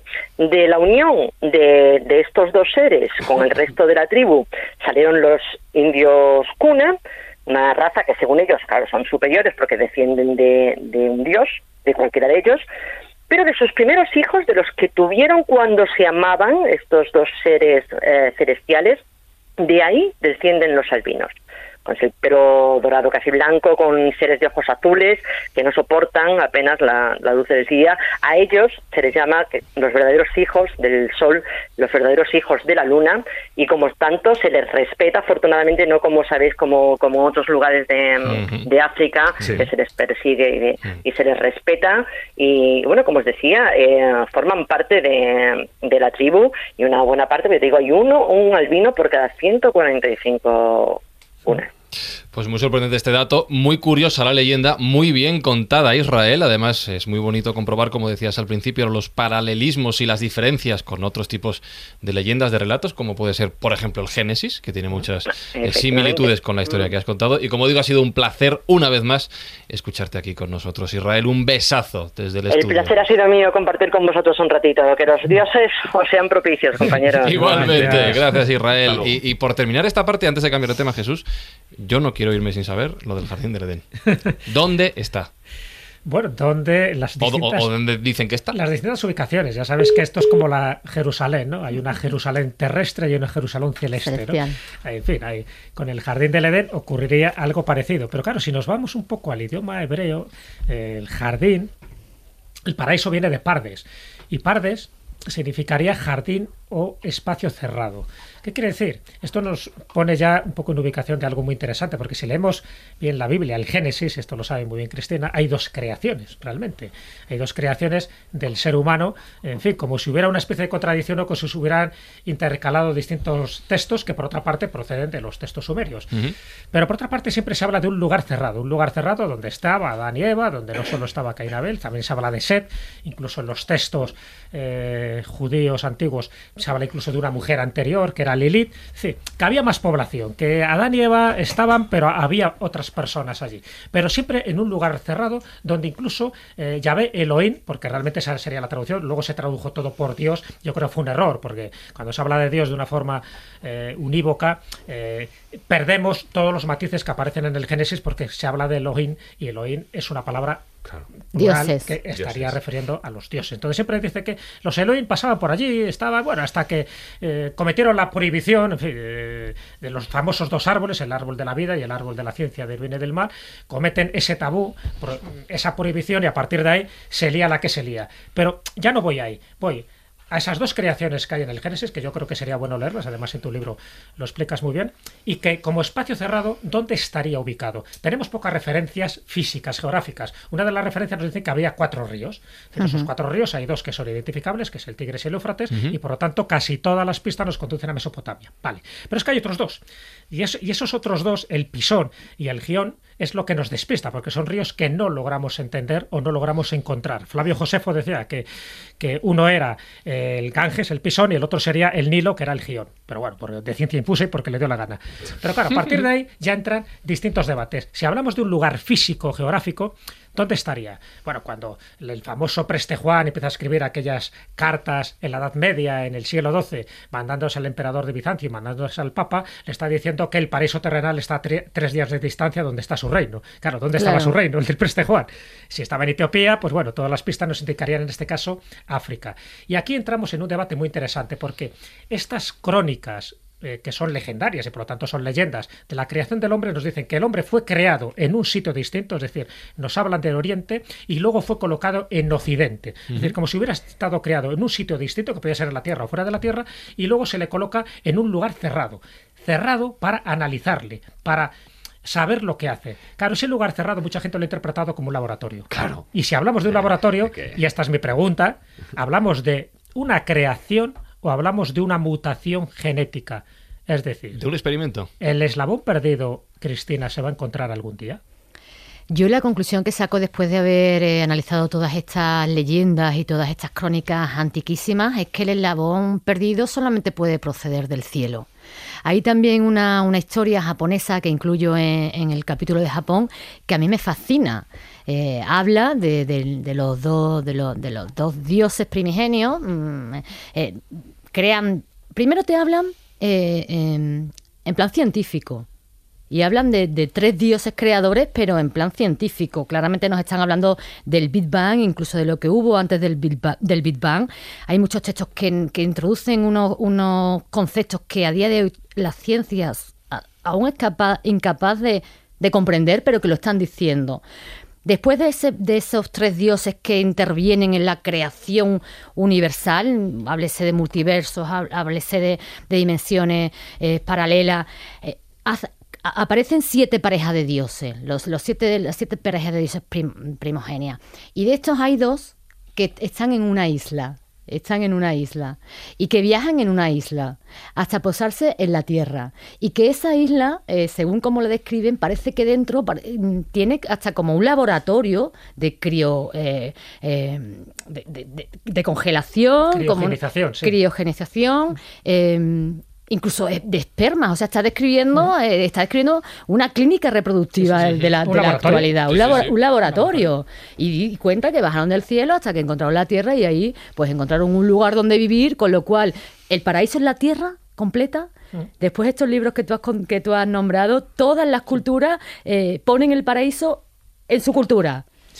Los indios ponen eh, de de Bolivia ponen el paraíso en su cultura, en Mesopotamia pone el paraíso en, en, en el Tigris, el Éufrates, y los japoneses ponen el paraíso en la tierra en la tierra completa, con lo cual, claro, el paraíso... De hecho, hay una anécdota que cuando Colón, creo que en el tercer viaje, descubre el río Orinoco, él piensa que es uno de los ríos que está haciendo referencia al Génesis y por lo tanto, siguiendo el curso del río, podríamos encontrar el paraíso, el famoso jardín del Edén, pero que sería un lugar inaccesible porque si no todo el mundo lo encontraría. Y que no se había hablado de él, y por lo menos de una manera tan geográfica porque todavía no se había descubierto ese nuevo continente. Entonces él estaba totalmente convencido, sabéis que era muy mesiánico y de hecho escribió un libro sobre profecías, él estaba convencido que era un enviado de Dios para descubrir nuevos mundos y para evangelizar almas, él estaba convencido que ese río Orinoco tendría que ver con este paraíso.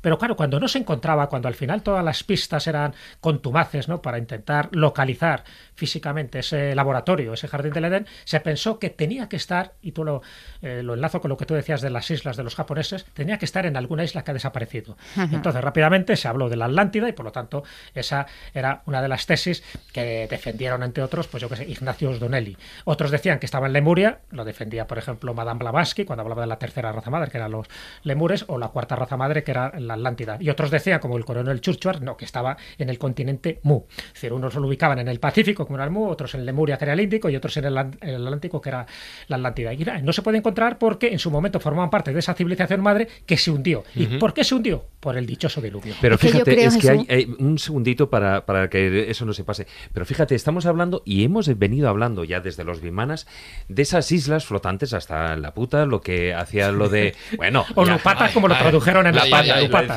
me, da igual, ¿no? Como aparecen los viajes de Gulliver. Estamos hablando de que es una isla flotante. Sí, sí. ¿Por qué no podemos estar hablando de la misma isla, de ese laboratorio flotante y que se mueve indistintamente por diferentes lugares? En, los textos sagrados se está hablando.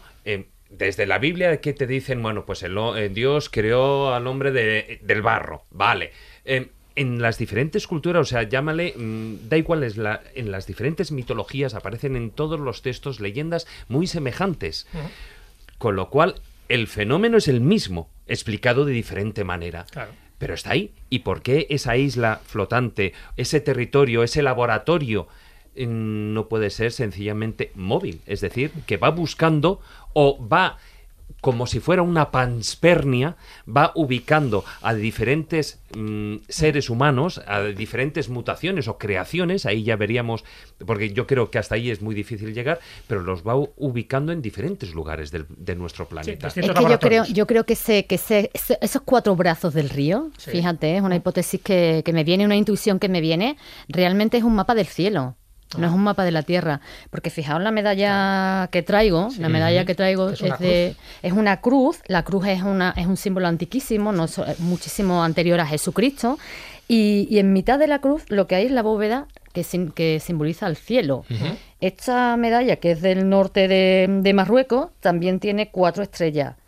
Y, y yo intuyo que realmente es un mapa del cielo. Realmente creo que ellos, como se referían al océano cósmico, eh, que fue lo primero, lo, lo- lo que se- lo que surgió de la creación, un océano cósmico, por eso hablaban de la Jerusalén celestial, del Nilo celestial, del Tigris y el Éufrates celestial, con lo cual la referencia creo que es más bien al cielo. Es que cada uno lo ha contado de acuerdo a sus propias palabras y sus propias creencias.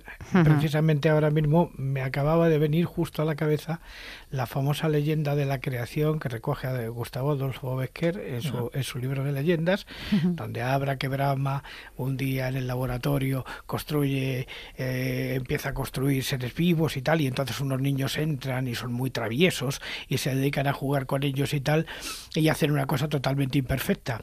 Entonces Brahma dice, uy, ¿qué habéis hecho? Y tal, esto es una barbaridad. Y dice, regálalo, no, es nuestro juguete. Y así nace la humanidad, ¿no? Tremendo. Es una leyenda muy bonita, como si hubiéramos nacido de una puñetera casualidad, vamos. Eh, habéis hablado de panspermia, habéis empezado a mirar al cielo, al espacio. Creo que es buen momento para que dejemos la Tierra. Me ha gustado mucho la reflexión japonesa de que el paraíso es la propia Tierra. Eh, deberíamos cuidar más nuestro paraíso porque... Bueno, Porque lo Antes- tenemos muy guarro, ¿eh? Antes de mal. que terminéis Sí. con la palabra paraíso, quiero decir otras ubicaciones del paraíso que han sido barajadas por distintos autores a lo largo de la historia. A Una ver. estaba en la Batuecas y la otra en las Urdes. Ah, bueno, que lugar tan maravilloso Y- y- de apariciones de y en luces, Galicia ¿eh? Hay un libro Qué que maravilloso. intenta justificar que el paraíso estuvo en Galicia. Bueno, cada uno arrimando las cosas. En Andalucía, perdona, en Andalucía. Y en en San Lorenzo. en Y en Sevilla. San Lorenzo del Pero Escorial yo me también. Quedo, yo me quedo, con, no, no, paraíso ninguno. me quedo con la frase que decía San Agustín. Dice, el paraíso está allí donde haya felicidad. Ole. Síguenos en nuestra página de Facebook, facebook.com barra la escóbula de la brújula.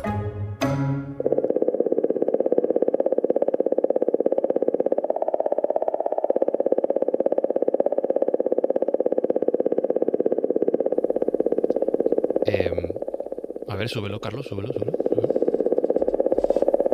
He, he dicho Juan Ignacio que íbamos a mirar al cielo, pero no tengo claro. Súbelo otra vez, un segundo. Qué sonido más inquietante. ¿Qué, A ver. qué bicho es este? Yo, eh, para mí son los dioses haciendo gárgaras. Yo creo que es un murciélago raro. Es un código secreto ¿Tú crees? que ha ocultado Cristina en una página ignota del Ah, no, ya sé lo que es. es. es lo que suena cuando pasa una ruleta de estas de sorteo. ¿Qué es esto? Estos son los crótalos. Bueno, vamos a ver. En la búsqueda que el hombre siempre ha hecho de sus orígenes, se ha encontrado con que en el universo hay ruidos. Los ruidos no los podemos escuchar porque en el universo teóricamente no hay aire No para que se puedan sonido, tra- claro. transmitir, pero sí hemos creado las famosas sondas que son capaces de analizar los espectros magnéticos de algunos cuerpos celestes que emiten una serie de sonidos y una serie de formas. Hay algunos impresionantes, como por ejemplo los recogidos en Júpiter, los recogidos en cualquiera de los planetas del sistema solar, o los famosos quasars, que parece que un martilleo dentro de una mm, dentro de una fragua. Este en concreto corresponde a un cometa, el cometa D67. ¿Esto es un cometa? Un cometa efímero que evitó, efectivamente, es un cometa efímero que visitó la sonda Rosetta hace ya bastantes años, en los años 70 del siglo pasado, y recogió este sonido que no solamente es la vibración, que el cometa parece inducir en los aparatos que llevaba, que llevaba la sonda, sino que además parece contener un código con algo que nosotros no podemos comprender. Porque no solamente es un sonido como de una ruleta moviéndose, como decías tú, sino que también podría contener de alguna manera algún elemento binario. Desde hace ya muchísimo tiempo, eh, se da la circunstancia de que nosotros hemos descubierto en la Tierra muchísimos sitios y muchísimas eh, manifestaciones en las que parece que algo que viene de fuera, que viene del espacio, trata de decirnos algo de alguna manera, de ahí el hecho de los círculos de cereal, o el hecho de que nosotros ya hemos convertido la Tierra prácticamente en un lugar donde hay 100.000 lugares, ¿eh? donde se han creado lugares para la observación precisamente del espacio, leas Stonehenge o le sea otro En la Biblia, por ejemplo, en las grandes religiones del libro siempre habla de los lugares altos, de las montañas donde se hacían los sacrificios. Si nosotros nos vamos aquí a traemos aquí a algunos textos de los grandes eruditos en la materia y traemos a Mircea Eliade, evidentemente la relación del hombre con el espacio es desde tiempos muy antiguos verdaderamente extraordinario. De ahí le ha venido al hombre prácticamente todas las cosas que le han permitido progresar como tal. Eh, por ejemplo, un caso que quiero poner, el hierro nativo de la Tierra no se utilizó durante muchísimos años porque no sabíamos eh, cómo era el proceso de fundición, sino que se cogía el de los aerolitos que venían del espacio. De, de, tal manera que hay algunas civilizaciones que consideran que el cielo es de piedra y que de ahí caen los regalos de los dioses. Y el hierro era un regalo de los dioses. Bueno, en la Meca lo que se adora es un meteorito. Efectivamente, un meteorito. Por eso quiero decir, por eso quiero decir que, claro, siempre hemos estado mirando hacia arriba pensando en que nuestro auténtico creador está ahí arriba. Y si esto añadimos las hipótesis científicas que se elaboraron ya en el siglo XX sobre el tema, eh, la hipótesis de la panspermia, por ejemplo, de Juan Oró, que dice que la vida vino la cola de los cometas y tal, pues, pues me pareció oportuno traer un cometa que encima nos manda un cantito como ese de los tiqui tiqui tiqui tiqui tiqui tiqui tiqui que parece una telegrafía que nos quiere decir algo que no podemos entender.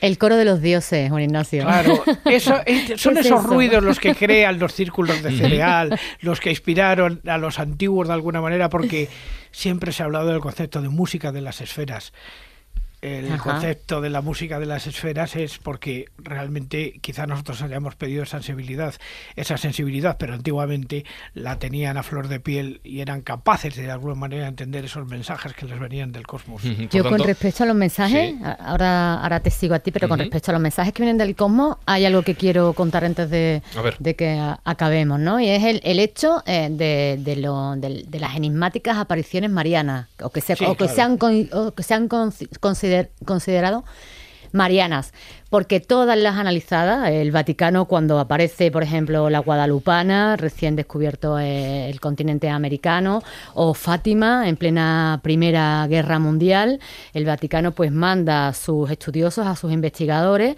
y todos mm, volvieron allí a Roma contando y haciendo fotos, contando, por ejemplo, en Fátima, vamos a centrarnos en, este, pues que al principio, cuando, cuando los pastorcillos hablaron de que se les aprecia una mujer y nadie les hacía caso, pues fueron congregándose hasta, hasta llegaron hasta 50.000 personas a estar esperando ese, ese fenómeno.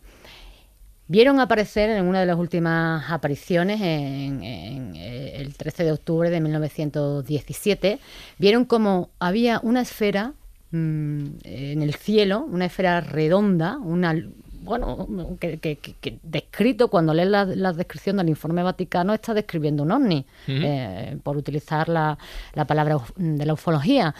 Y vieron cómo de repente esa esfera empezó a danzar, empezó a danzar, empezó a cambiar de color, se volvió roja, cambió la, la temperatura, estaba lloviendo y las ropas se secaron.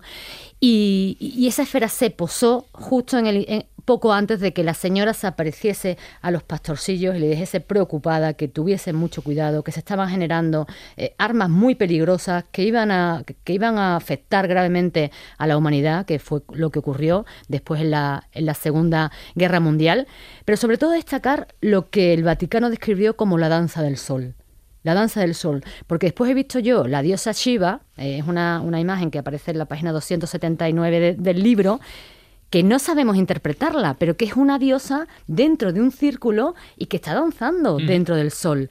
Y nos vamos aún más antiguo a las imágenes de Mesopotamia y vemos el mismo círculo y en el centro la diosa danzando.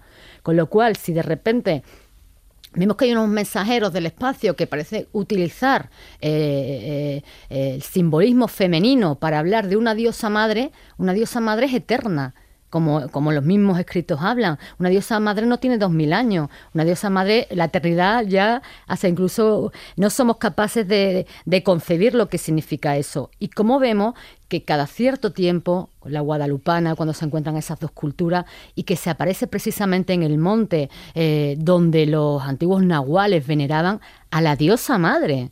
O sea, cómo reivindicó eh, esos mensajeros del espacio que ese era un lugar sagrado de la vida, de la madre.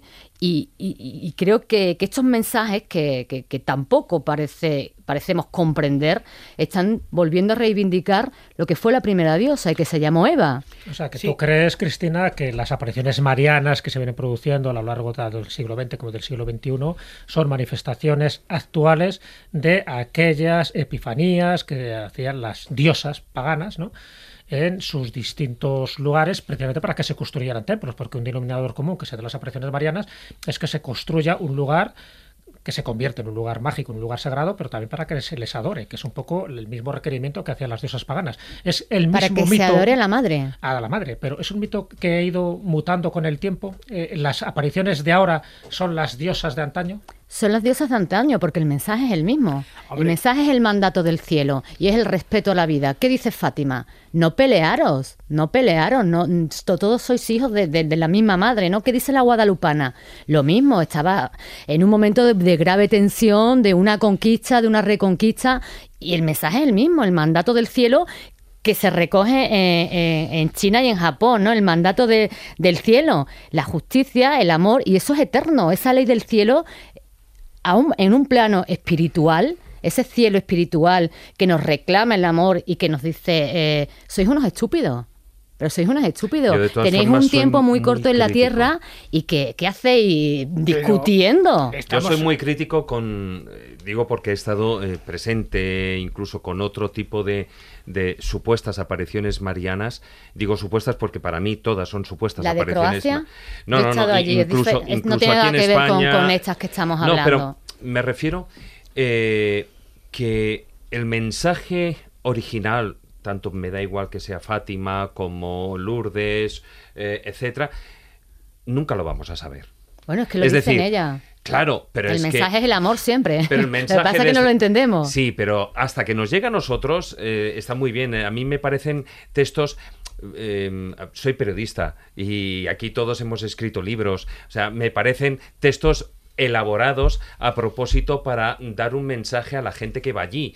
Y no creo que eh, la, la autoría de ese texto sea algo divino. Yo creo que es mucho más cercano, mucho más humano. Es, yo no, no estoy, fíjate, no estoy poniendo en duda las apariciones en sí, sino estoy poniendo en duda la eh, autenticidad de esos mensajes. Yo sí pongo en duda muchas apariciones, ¿eh? Y ahí es donde está, No, no, donde está el error. Yo pongo en duda muchas Digo apariciones que no pongo en duda porque eso es otro tema, ¿eh? Sí, De Digo todas porque eso es maneras- otro tema y otro De debate. todas sí. maneras, tener en cuenta que este no es un fenómeno, habíais hablado de las apariciones del siglo XX y anteriores, pero muy cercanas a nosotros.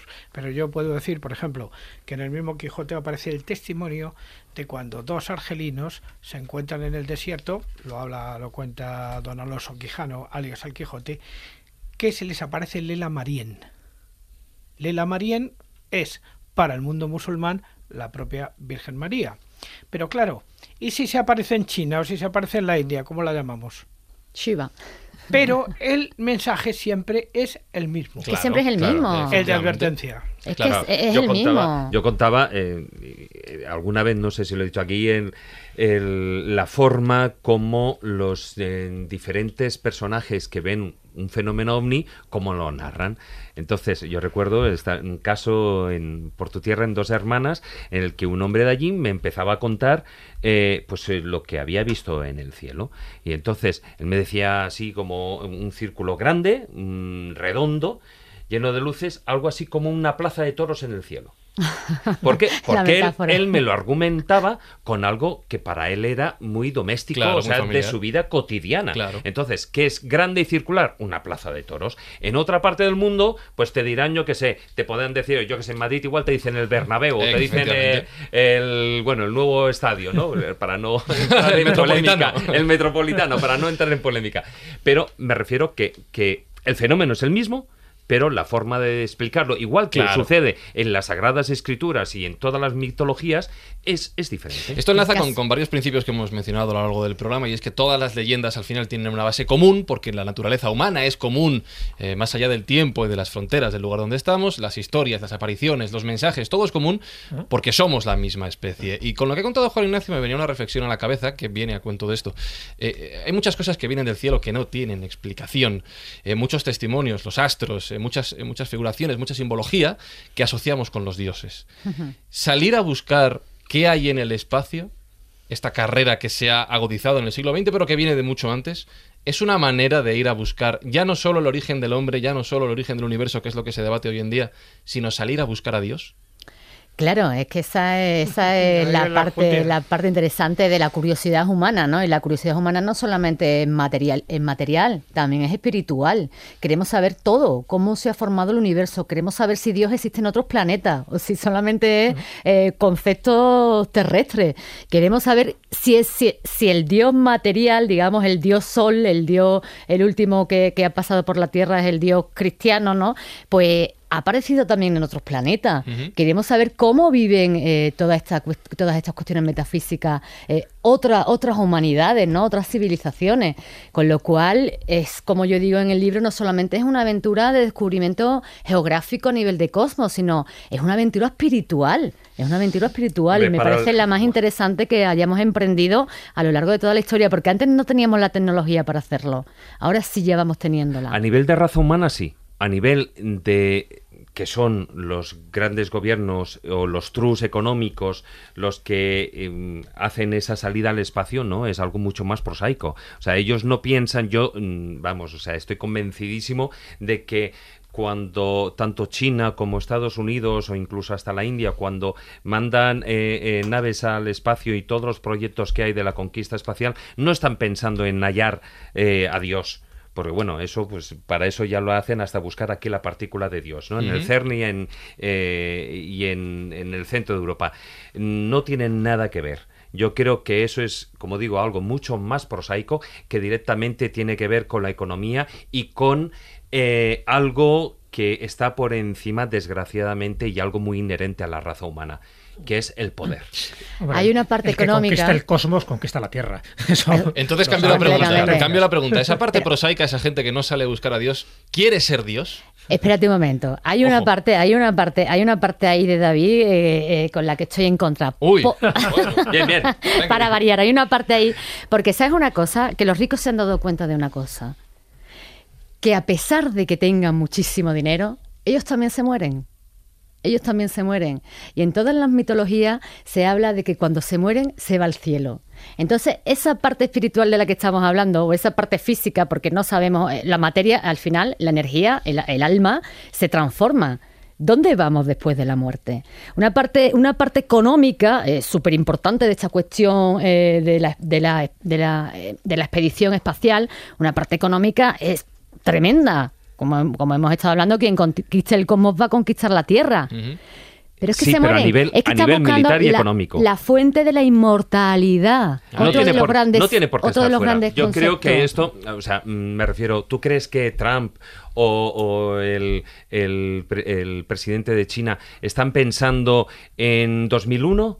En 2010, en lo que plantaban en la, eh, que en ese monolito eh, que trae la inteligencia, o ese símbolo, ¿no? Que en definitiva es eh, lo que Stanley Kubrick plantea en la película, a ellos les da igual. O sea, em, yo creo que tenemos demasiadas esperanzas en los grandes em, mandatarios de este planeta. Perdón, pero. Yo ninguna. Pero, Tampoco, no. Perdón, pero no podemos comparar eso con la labor eh, callada dentro del laboratorio del biólogo que está trabajando con los telómeros a ver si podemos llegar hasta los 140 años. No, no, claro. absoluto, y aquí no, en no. España tenemos a María Blasco, que es una de las grandes investigadoras que hay a nivel europeo, afortunadamente. O sea que, pero, pero lo cortés no quita lo valiente. Yo no creo en, en, en los gobernantes. Sí, Yo pero tampoco, pero vámonos, eh, eh, si descubrimos algo ahí, ahí fuera, no solamente va a ser por- para los gobernantes. Ellos quieren ser el Cristóbal Colón del siglo XXI. ¿Quién va a ser el Cristóbal Colón del siglo XXI? Cuando Cristóbal Colón descubre América, fue un campo abierto para todo el mundo, no solamente para los reyes católicos que financiaron la, la, la hazaña. Y esto, el cielo no Hombre, solamente es para los ricos. El no cielo no, sé- es solamente para los ricos. Vamos a ver. que si no, vaya, que, que pobre, de cielo. Yo no sé si fue un Cristóbal Colón o no, pero algo de precursor tuvo que se llamó Ferrer von Braun. Bueno, si no, también está, eh, y además en uno de estos días, bueno, la- lo dieron por la televisión, ya se han hecho eh, desafío total. O sea, es decir, bueno, el, el cie- será, pero bueno, yo no sé si irán los ricos o iremos los pobres mortales a trabajar en minas, pues a Marte, a Saturno, a Júpiter, a Mercurio, etcétera, etcétera. Eso sí, claro, pero que nos paguen.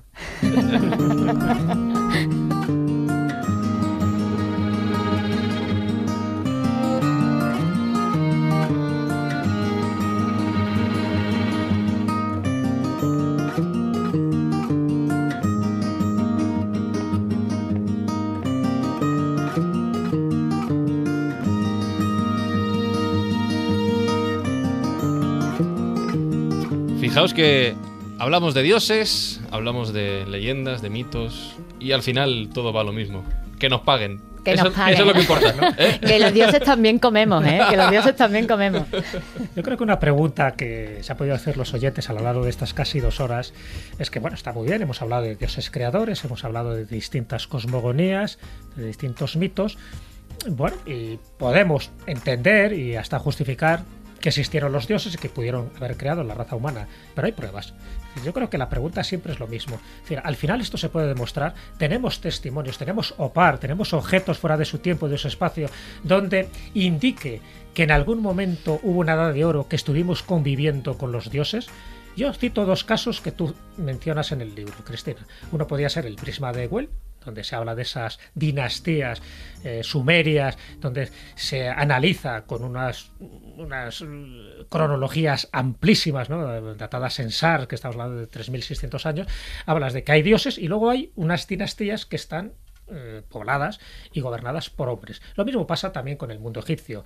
Eh, cuando hablamos del canto de, de Akenatón al dios Atón, esa revelación que tiene y que es capaz de crear toda una revolución religiosa, es porque algo pasó en aquel momento para que se diera este cambio. Y hay estelas y, en fin, hay pruebas de que realmente cambió la capital de Tebas hacia Aketatón, que era Telelamarna actualmente. Existen pruebas de este tipo, como estas dos que se me ocurren ahora a bola pluma, donde realmente podamos justificar, demostrar que los mitos tienen una parte de razón y que por lo tanto sí que hubo una especie de teogonía donde los dioses convivían con los hombres y donde dejaron sus huellas?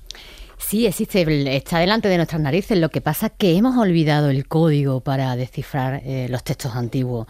Y todo, todo, todo el arte antiguo mm, nos está hablando de ello, de esa convivencia que hubo en el pasado entre seres venidos del cosmos, que se llamó dioses, significa brillantes, con una inteligencia y una conciencia por encima de los seres que estábamos aquí, esos primitivos humanos que mm, vivíamos salvajes en las estepas, que no sabíamos nada de sexo, ni de perfume, ni de, ni de poesía, y que nos tuvieron que enseñar todo primero en el interior de las cavernas, porque ahí se han encontrado unas figuras que, que ponen la piel de gallina y que también tienen eso, eso, esos halos brillantes que salen de, desde la cabeza. Y a lo largo, desde, desde las cuevas hasta hoy, no han dejado de manifestar esa presencia, esa intervención y esa conexión. Mira, si nos vamos al día de hoy, fíjate que uno de los grandes millonarios que están invirtiendo en la carrera espacial, el señor Bigelow, que trabaja con la NASA, lo entrevistaron hace poco en la CBS y le pregunta a la periodista, ¿cree que en nuestros viajes espaciales encontraremos otras formas de vida inteligente? No hay que ir a ninguna parte, le responde él. ¿Quiere decir que podemos encontrarla aquí? ¿Dónde exactamente? Justo debajo de nuestra nariz. Dice la periodista, pero es arriesgado para usted decir en público que cree en ovnis y alienígenas. Me importa un comino.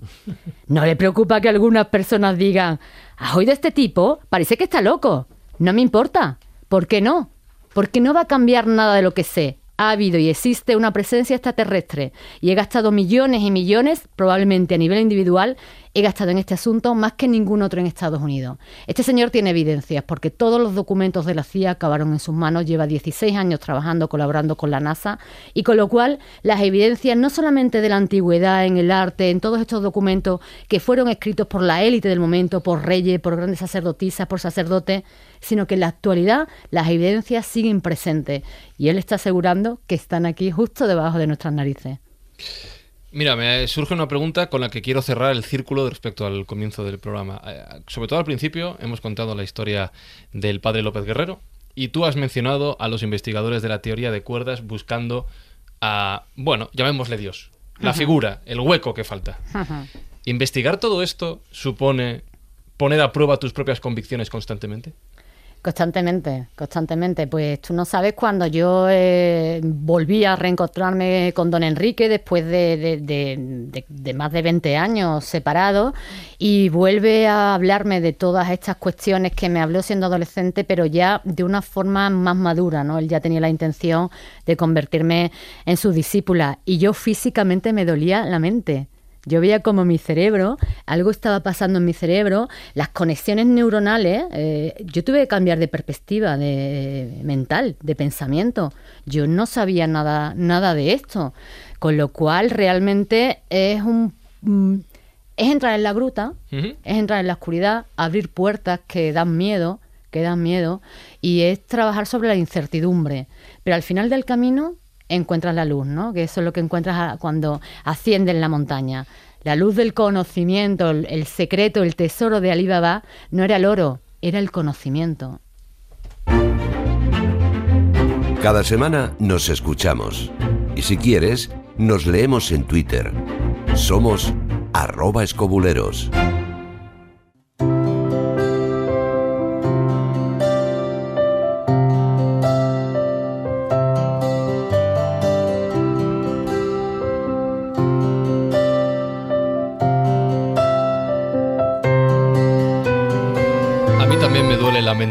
Cristina. Eh, me habéis hecho pensar mucho en estas dos horas. Y lo que te rondaré, Moreno. No estoy acostumbrado. Eh, me ha gustado esa expresión. Ha descrito muy bien lo que, lo que siento ahora y quizá lo que sientan miles y miles de escobuleros que hayan escuchado este programa hasta ahora. Y yo creo que el mejor final, no sé si nos va a doler más la mente o nos vas a relajar, Jesús, es terminar como siempre con un cuento, con un relato, con una historia. Eh, ¿Voy preparando las aspirinas? No, ah, vamos a relajarnos. Nada, sí, porque además este mito que traigo a colación es un mito universal, muy conocido porque forma parte de esa mitología griega que es el mito de Prometeo. me encanta, me encanta. Pero Prometeo al principio era mujer, ¿eh? Prometeo era mujer. Reivindicación feminista. Totalmente. histórica, histórica. sí, bueno, estaba Pandora por ahí también, que tiene mucho que ver con el mito de Prometeo. Pero claro, el mito de Prometeo, pues si preguntaras a la gente, el que ha oído hablar de Prometeo lo asocia, pues que es el que roba el fuego a los dioses y por tal osadía es castigado, ¿no? A ser devorado su hígado eternamente por un águila. Y se quedan ahí, no, profundizan más y no se dan cuenta que Prometeo es el creador de la raza humana. Dentro de las muchas vertientes que tiene los mitos creacionistas, eh, está ahí. O sea, Zeus nos tenía una ojeriza principal y, encarnizada, a la raza humana me refiero, pero sin embargo Prometeo, que no era un dios, que era un titán, que eso es importante, pues tenía mucho que ver con esto. Entonces, bueno, esta historia que me parece preciosa, porque en el fondo estamos hablando de dioses, de seres humanos, de castigos, del diluvio, de la infidelidad, de los sacrificios, del conocimiento puro y duro, a veces no se conoce. Entonces, si os parece, voy a hacer un pequeño resumen de quién era Prometeo, de lo que hizo por nosotros y de lo que tanto le debemos y que deberíamos estar agradecidos porque Prometeo hizo lo posible para que ese fuego se convirtiera en conocimiento.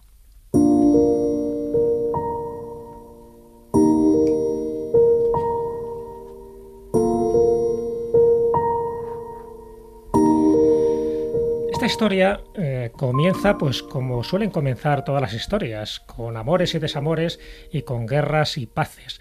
Y los dioses, que eran muy humanos en ese sentido, hacían de las suyas y en el Olimpo tenían sus disputas y sus amoríos Y uno de esos amoríos era el de Zeus, ni más ni menos que con Perséfone. Perséfone era su hija, ahí no había problemas de parentescos. Fruto de esa unión nace Zagreo.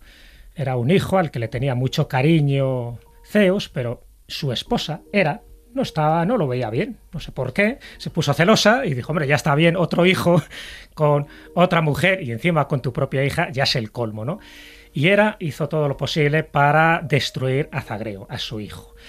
Zeus le, bueno, le esconde, precisamente para evitar la ira de Hera, y le esconde en una cueva, en una cueva de los curetes, donde bueno, ya antiguamente ya tenían una fama de proteger a estos hijos bastardos de Zeus, pero al final tanto Hera como los titanes, porque era encarga a los titanes, fieros, eh, la parte más salvaje de los titanes, le dicen que descubran a este niño y que le maten. Y efectivamente, al final, a través de una serie de argucias, encuentran la cueva y con un espejo, mira tú por dónde, consiguen que el niño salga y una vez que sale, los titanes abalanzan hacia él y, y los destruyen mm, y destruyen al niño. Pero claro, Zeus se entera y lo que hace es que destruye a los titanes a su vez. Y de todo eso crea una especie de ceniza. Y esa ceniza es la que encuentra Prometeo, era un titán que se salva de esta masacre, y Prometeo, y aquí entra la parte suya, Prometeo coge esa ceniza y la convierte en una pasta. Y de esa pasta eh, transforma, fijaros, un poco el mito del barro, ¿no? Como también se crea al ser humano, de esa pasta de cenizas crea al ser humano, al hombre y la mujer. Pero fijaros, le crea con la belleza, el valor, eh, la inocencia del niño, que había sido ejecutado, pero también lo crea con la maldad, con la parte oscura, con la parte violenta de los titanes. Y esa parte oscura es la que intentó guardar, preservar en ese arca, en esa tinaja, como dice la leyenda, donde eh, le dijo a su hermano Pimeteo que nunca diera esa, ese arca a nadie, porque era algo prohibido, porque estaban precisamente los males de la humanidad, y que no aceptara ningún regalo de Zeus. Zeus sabemos que Epimeteo al final le ofrece a, Pandora, eh, él se enamora perdidamente de Pandora, le dice que nunca entre en un cuarto secreto que tiene una tinaja donde no se puede abrir, y bueno, Pandora lo primero que hace es entrar en el cuarto secreto, abrir la tinaja y ya sabemos lo que ocurre, ¿no? Salen todos esos males que él había escondido previamente, pero queda la esperanza. Bueno, eso es una de las partes del mito, pero lo que no se sabe es que muchas veces ese Prometeo tiene otra parte para intentar salvar a la humanidad. Eh, hay una parte de la leyenda donde dice que los sacrificios, o sea, Zeus demanda sacrificios y Prometeo le engaña, le sacrifica un buey y le da a elegir entre la piel, eh, en fin, la carne y las vísceras que están dentro del buey o algo muy apetitoso, aparentemente lleno de grasa, pero dentro están los huesos. Zeus pica, coge la parte que él pensaba que era más jugosa, que era la grasa, pero estaban los huesos. No le gusta nada porque la otra parte se la quedan los humanos. Y entonces, ¿qué dice Zeus? Ah, o sea, que los humanos se quedan con la piel, con la carne, con las vísceras. Pues les voy a prohibir el fuego para que no puedan alimentar esos alimentos, que no puedan calentar los alimentos y no los puedan cocinar. Y entonces Prometeo, ahí es donde entra la parte conocida, coge, eh, bueno, va a, la herrería de Festo, coge el fuego y se lo da a los hombres. una vez más, cabreo olímpico, y nunca mejor dicho, de Zeus, que le destierra las montañas del Cáucaso con la famosa con la famosa águila que le va destruyendo eternamente ese hígado. Hasta que pasa por allí Heracles, el Hércules de la mitología romana, y lanza una, flecha, destruye al águila, pero a cambio en ese momento estaba con uno de los doce trabajos de Hércules, estaba buscando las manzanas del jardín de las Hespérides, una, un nuevo nombre del jardín del Edén, y le dice cómo conseguirlo y dónde está. Y en agradecimiento, pues eso, le libera, le quita las cadenas y Prometeo es una vez más libre. Pero libre con unas condiciones. Es decir, Zeus le perdona la vida, pero le dice que no se inmiscuya más en los asuntos humanos. Y mira tú por dónde, Zeus, que ya está hasta las narices del ser humano, manda un diluvio. Dice, bueno, me lo voy a arrasar ya, porque no me gusta esta gente que se queda con la mejor carne de los sacrificios. Y ese diluvio es donde ahí entra un barco, entra un personaje que es de Cauleón, de Cauleón y entra Pirra son los dos que se salvan, solo se salvan ellos, no hay animales, y cuando el diluvio desaparece es cuando se dan cuenta que la raza humana ha desaparecido.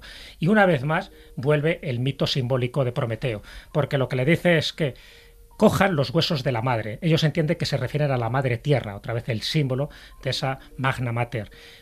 Y las piedras que tiraba Pirra se convertían en mujeres, las piedras que tiraba Decaulión se convirtieron en hombres. Y por suerte la humanidad volvió a florecer.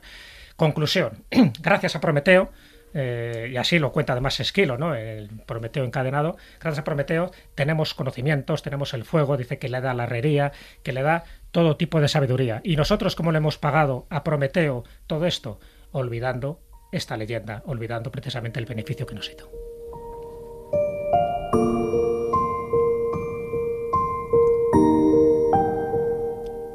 Tengo una pregunta de estas mías rápidas que me surgía mientras te escuchaba. Cada vez que habéis contado historias, leyendas de dioses, surgen infidelidades, amor, desamor, pelea, tragedia, engaños. Todo muy humano. Si los dioses son tan perfectos y aspiramos a ser como ellos, ¿por qué se parecen tanto a nosotros?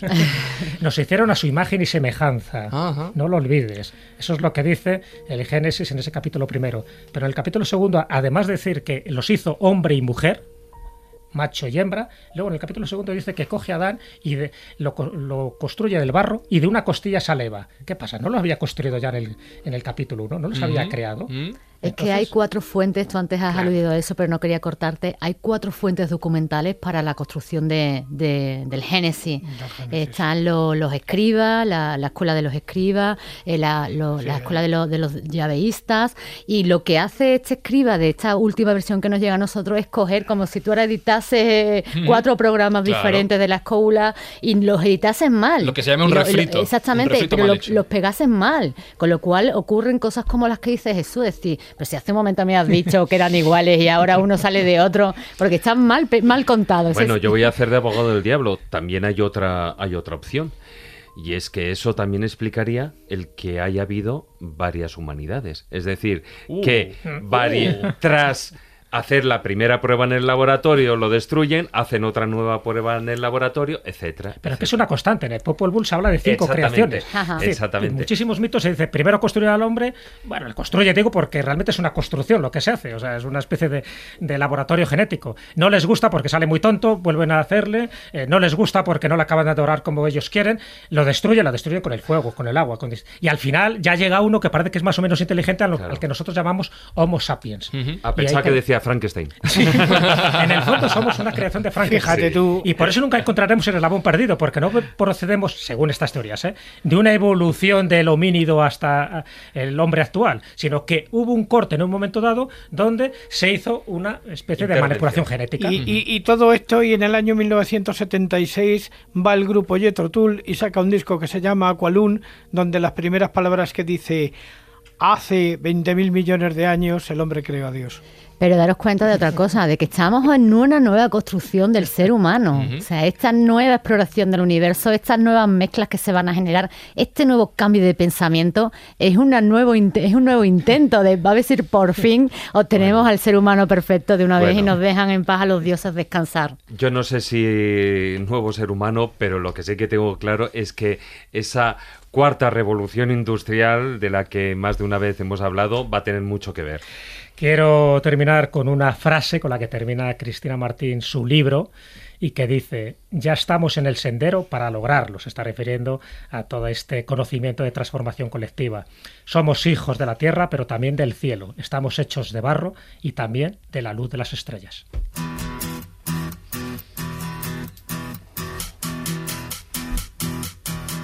every season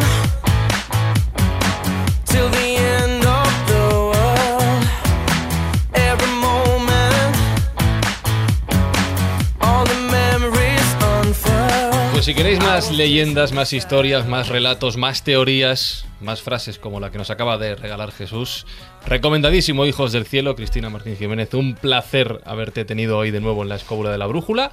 Creo que ha ido todo bien, ¿no? El placer es ¿Eh? mío de sentirme como una diosa entre Oh. tantos dioses brillantes. Oh, ¡Qué bonito! David Sentinella, gracias una semana más. Yo, yo decía, ¿va a decir titanes? ¿Va a decir titanes? Nos ha, nos ha elevado de Hasta la categoría. próxima semana. Juan Ignacio Cuesta, gracias. La realidad es muy prosaica. Eso que ha empezado, ha empezado poeta hoy, ¿eh, Jesús? Ha empezado arriba. Ah, sí, sí, se ha ido arriba, se ha ido arriba y ahora se ha ido abajo. Sí, totalmente. Con lo cual uno las dos cosas con una de mis frases favoritas. El ser humano tiene que tener los pies en la tierra y siempre la mirada en el cielo.